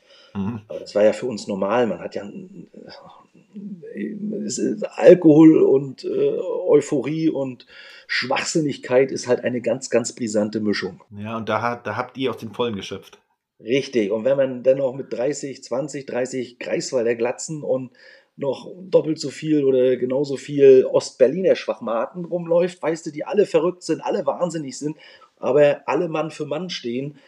Das war eine geile Zeit. Also, da, also das kann man sich nicht vorstellen. Also es war auch prägend. Ne? Also diese Achse Ostberlin, Greifswald und dann Schwerin Mhm. und dann noch die Rostocker und Neubrandenburger und sowas. Das war ja alles so ein großes Potpourri. Das war ganz toll. Das war eine ganz, ganz geile Zeit gewesen. nee, Geschichten, die, die bleiben ja auch so. Ne? Und, da, und wie gesagt, Skinhead ist für mich ja damals auch als Ostberlin das alles so kaputt ging, so Ende der 2000er, äh, Ende der, der, neun, der, der 90er Jahre. Mhm. Ja, das war dann schon, das war schon schade. Da ist auch viel so, hm, also es war ja so eine große Gang, egal wo man hingekommen war. Das war cool. Das war cool. Pass mal auf, Hinkel. Ich würde mal sagen, wir beschäftigen uns jetzt mal mit den Zuhörerfragen, die reingekommen sind. Das wird ja jetzt. Das, Oh. oh, oh, oh. Pass mal auf, gibt es aktuell eine Band, deren Hype du absolut nicht verstehst? Oh. Nee, kann ich nicht so sagen. Ich weiß jetzt auch gar nicht, was so gehypt wird. Weil, wie gesagt, ich bin ja so ein. Nee, ich höre ja so meine alte Musik und äh, entdecke immer noch alte Bands oder so einen relativ neue Bands wie Get Dead oder sowas. Mhm. Nee, da bin ich raus. Na gut. Kann ich, kann ich nicht zu sagen, was, was so jetzt gehypt wird. Ne? Weil ich auch wirklich nur dahin gehe oder Musik höre, die ich mag. Ne? Also ich, man geht ja nicht mehr so auf Konzerte, weil es ein Konzert ist, sondern Mhm. heutzutage finanziell und zeitlich gesehen. Das ähm, muss sich lohnen. Ja, und ich fahre dann auch, dann fahre ich ja lieber nach Dresden zum Konzert, da fahre ich meine vier, fünf Stunden hin Mhm. und fahre vier, fünf Stunden zurück. Aber da, wenn da eine Band spielt, die ich mag und weiß, da sind dufte Leute, da fahre ich da lieber hin als nach Hamburg oder so, das muss ich ganz ehrlich sagen. Ja, okay. Ja. Äh, du hattest die Frage zwar eigentlich schon mal beantwortet, ich stelle sie nochmals in der Zuschauerfra äh, Zuhörerfrage. Ja. Äh, hättest du Bock als Musiker nochmal durchzustarten oder machst du heimlich bereits Musik?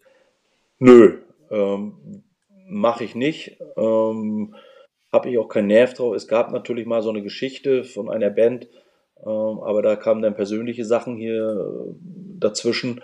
Ähm, da hatte ich dann keine Zeit dafür gehabt. Ähm, das wäre auch nur so ein Projekt gewesen. Glücklicherweise ähm, muss ich sagen, bin ich da jetzt nicht so, drin, weil diese Band doch nicht nur ein Projekt geblieben ist, sondern auch so ein bisschen mit Live-Auftritte macht. Mhm. Nö, wenn, dann mache ich jetzt bloß immer Sachen, wenn man mal vielleicht mal irgendwo gefragt wird, ob man da noch mal eine Strophe mitsingt oder so, weißt du? Aber sonst nicht. Nö, habe ich jetzt auch nicht so Ambitionen. So. Das nehmen, das nehmen wir so zur Kenntnis. Sag mal, Ja. wo lebt es sich schöner? In Schwerin oder in Leipzig? Ah. Ah, Wie gesagt, Schwerin ist eine Beamtenstadt. Schwerin ist schön. Aber wie hatte Robert gesagt, als er in den Ruhrpott gesa- gekommen ist, er hat ja auch zweimal den Sprung von Berlin nach Schwerin gemacht, ist dann wieder nach Berlin, dann wieder nach Schwerin, Mhm. jetzt nach Mülheim. Schwerin hat uns nicht glücklich gemacht, sagen wir mal so.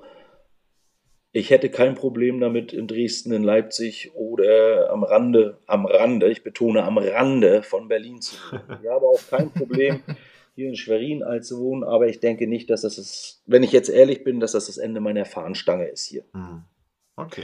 Ich habe hier natürlich meine Tochter und solange meine Tochter äh, sagt, sie braucht mich, äh, werde ich natürlich hier nicht weggehen. Das geht nicht, funktioniert so nicht. Aber irgendwann kann ich mir vorstellen, wenn sie dann sagt so, oh nö, Papa, weißt du, jetzt gehst du alter Knochen mir auf den Sack hier. Mit deiner Ja. Scheiße. Ne, es reicht, wenn ich dich alle zwei, drei Wochenenden mal sehe und dann komme ich zu dir runter. Dann kann ich mir auch vorstellen, äh, woanders zu leben. Oder äh, wenn das natürlich, so wie das natürlich auch aussieht, bei meiner Freundin zu wohnen oder sowas. Ne? Mhm. Also, also, nee. Also, das kann ich nicht beantworten. Also, Leipzig muss ich ganz ehrlich sagen, ich weiß Norddeutsch und Sachsen, aber Leipzig ist so wirklich so auch Heimat geworden. Das ist so meine zweite Heimat. Okay. So, also ich liebe, ich liebe Leipzig. Ich finde das ganz toll und äh, bin da sehr, sehr gerne und auch noch sehr oft und habe da ganz viele Freunde noch. Ne? Ich fahre ja auch ganz oft runter zu Hechti von Contra Records. Mhm. Ne? Also war ich letztens gerade wieder auf seinen Geburtstag mit meiner Tochter. Meine Tochter fährt da gerne runter. Mhm. Ich war da mit meiner Freundin runtergefahren. Das ist, nein, ist alles schön. Läuft alles. Gut. Dann kommen wir zur nächsten Frage. Wie kam es dazu, dass ihr 96 auf der Eures-Pfandscheibe ohne Sinn von Lattentat gecovert habt? Das kann ich dir genau sagen. Ähm, Norman, unser erster Basser, ähm, der war großer Ladentat-Fan äh, und kam mit der Idee, dass wir das Lied covern sollten. Und als Hommage an diese alte Band und weil das einfach ein Hammer-Song ist. So kam das einfach. Also Norm wollte das covern und wir anderen drei haben gesagt, selbstverständlich. Da gab's, also wir haben da nicht diskutiert oder gefragt, wollen wir das oder wollen wir es nicht. Wir haben es einfach gespielt, weil es Spaß gemacht hat zu spielen und äh, weil es ein guter Song ist. Okay, es wurde also kein Plenum abgehalten. Nein, also Norm hat gesagt, Hit, wollen wir das covern und so hat man das, man hat ja, man hat ja keinen Plan gemacht. Wir haben das im Proberaum gespielt und das gehörte irgendwie immer zu unserem Mhm. Set mit dazu, zumindest in der Anfangszeit bis zur großen Umbesetzung. Okay, okay. Ähm, warum sprichst du immer noch kein Sächsisch, wird gefragt. weil ich ja gebürtiger Mecklenburger bin, ähm, natürlich ein, zwei, drei Wörter in meinen Wortschatz aufgenommen habe. Zum Beispiel? Aber, äh, Illern. Ne? Also gucken, luschern. Illen? Ille- Illern oder so, ne? Was illerst du darum, ne? Also, und manchmal Gesundheit. sech- sechselt, sechselt man ja auch so ein bisschen, weißt du? Spaßenshalber. So, ja, ne, aber äh, nein, ich kann nicht richtig sechseln, ich möchte es nicht und ich bin auch froh. Meine Tochter ist ja in Leipzig geboren, aber dass sie nach zwei, drei Monaten nach Schwerin, bevor sie ja sprechen lernte, gekommen ist und da bin ich wirklich ein bisschen froh drüber. Das, äh, das, das Thema kenne ich persönlich. Nö. Mein, Ja. mein, me- mein Bruder ist nämlich gebürtig äh, aus Apolda und meine Eltern sind dann auch weggezogen und haben auch spaßenshalber mal gesagt, die wollten ähm, ihn bewahren vor dem Akzent. Ja, ne, nein. Die Sachsen sind ja schon ganz okay manchmal. Natürlich. Ich will hier Ja. niemandem was, was Böses vorhalten. Gut, nächste Frage. Äh, Volkssturm stand immer für Punks und Skins wie keine andere Band. War euch das bewusst wie eine Art Ziel oder war das ganz normal für euch? Mm, Das war ganz normal für uns, weil die Band ist ja auch, wir waren ja zwei Skinheads und wir waren ja zwei Punks. Und gerade in der Anfangszeit und äh, unser Umfeld hier in Schwerin äh, war ja auch sehr gemischt. Also es waren ja äh, ein paar Glatzen und der Rest waren ja Punker. Also da, das hat sich nachher so ein bisschen verschoben, als so diese neue Generation Punks kam. Ähm, da haben wir so mit ein paar anderen Glatzen, so, die aus dieser Hardcore-Ecke kamen, so, so Hardcore-Skins waren, die auch Eu gehört haben, aber hervorragig auch so Hardcore.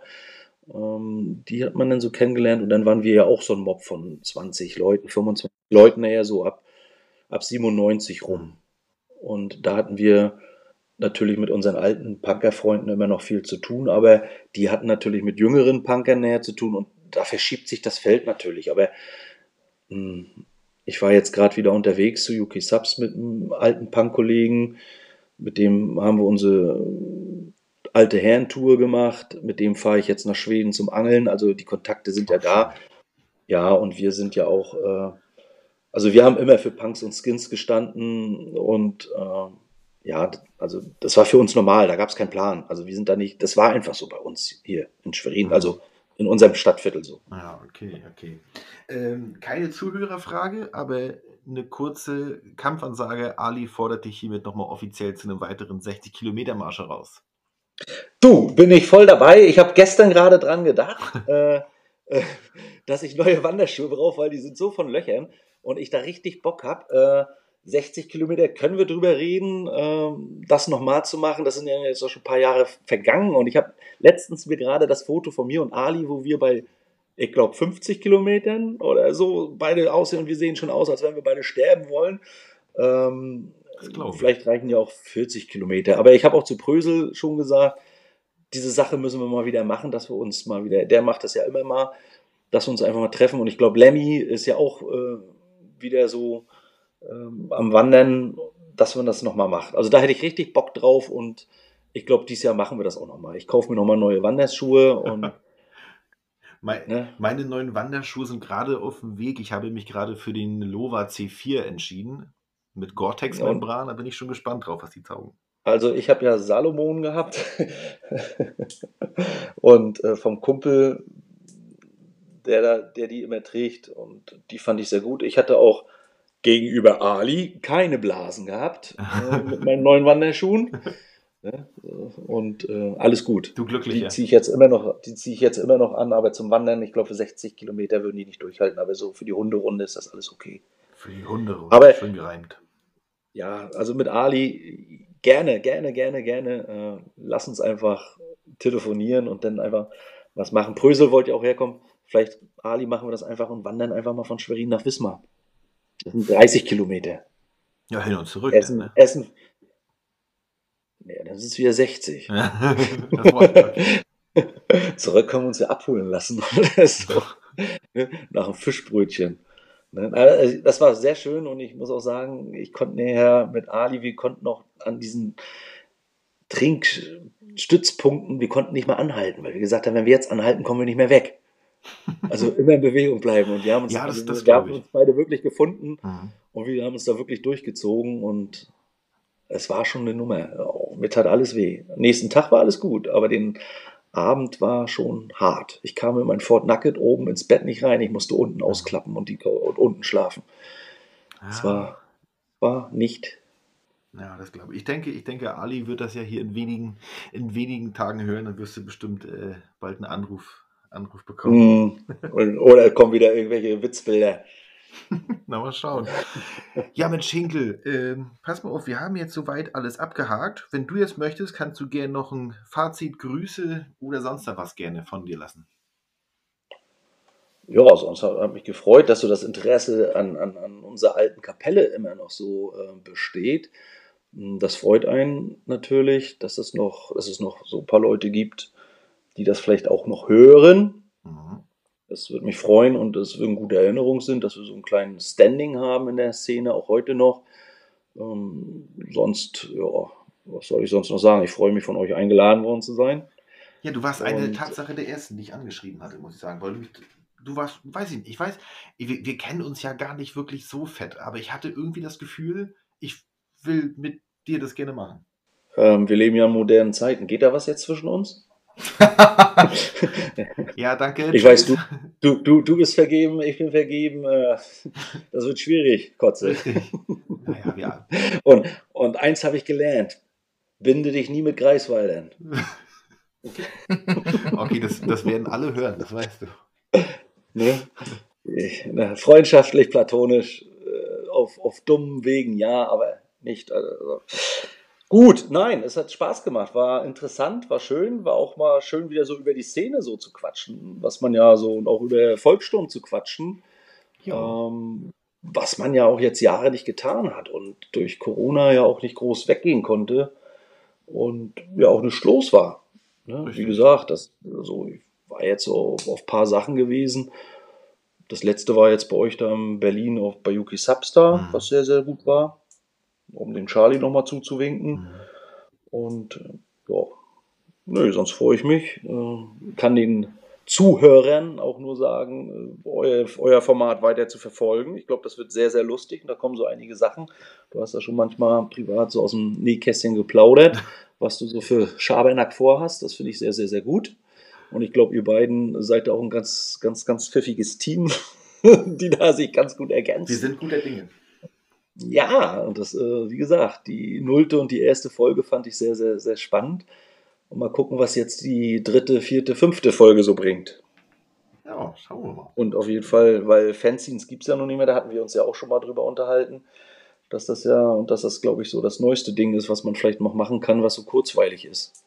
Was man so auf, auf dem Weg zur Arbeit mal machen kann, ne? wenn man sich da so Ohrstöpsel zu machen stimmt, hat. so Fanseins gibt es auf jeden Fall noch. Und ich glaube, es gibt auch heute noch junge Leute, die plötzlich solche Dinge wieder gründen. Äh, ich hatte ja schon mal erwähnt, dass ich sowas beinahe schon mal vorhatte, aber ich habe dann doch sehr viel Respekt vor der Arbeit. Also, also allein schon hier so eine Folge wie jetzt, die Vorbereitung, der Schnitt von so einer Folge hier. Also ich sitze, wir sind jetzt hier seit zwei Stunden, elf Minuten. Ich sitze mindestens doppelt so lange am, am Schnitt, also bestimmt drei oder vier Stunden. Aber das Ja. mache ich, mache ich gerne. Aber ich glaube, das steht in keinem Verhältnis zu der Arbeit, die du mit dem Fansein hast. Das glaube ich. Und dann hast du vielleicht da 200 Hefte gedruckt und wirst 30 los.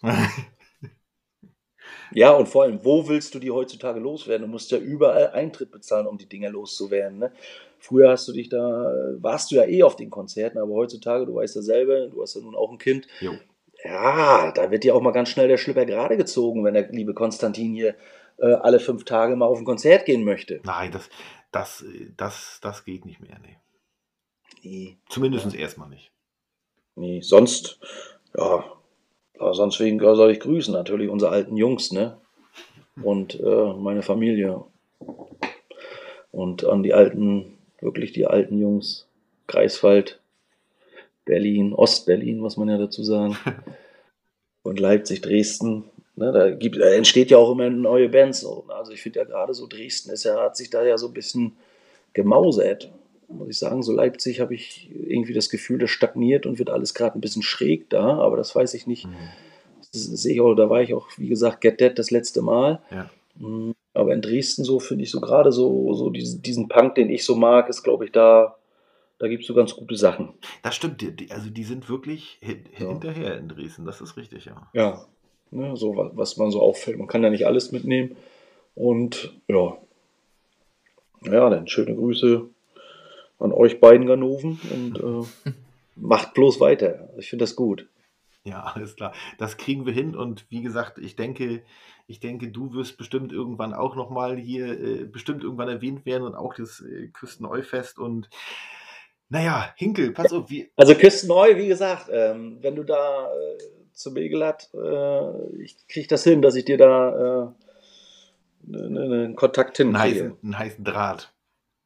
Ja, einen heißen Draht. also da, die Kontakte kriege ich da noch hin und äh, ähm, ich weiß, wo ich ihn finde. Sehr gut, sehr gut. Also, äh, ich, ich, äh, ich sage jetzt mal, im, wir von Siegfried und Eu bedanken uns, dass du dir heute Abend hier die Zeit für uns genommen hast. Äh, Gerne, gerne. Es war- bei mir eine Ehre. Es war wirklich schön und ich muss auch sagen, es gibt ganz viele Themen, die ich gerne noch ansprechen würde, aber das würde absolut den Rahmen sprengen. Ähm, wer weiß, vielleicht laden wir dich irgendwann noch ein zweites Mal ein. Aber cool. ich würde sagen, für heute ist alles gesagt. Die Zuhörer hängen gespannt an unseren Lippen und Markus, die letzten zehn Sekunden gehören dir. Tschüss. Ah, sehr gut. Tschüss. Ich mag sowas. Bis dann, Kinder. Tschüss.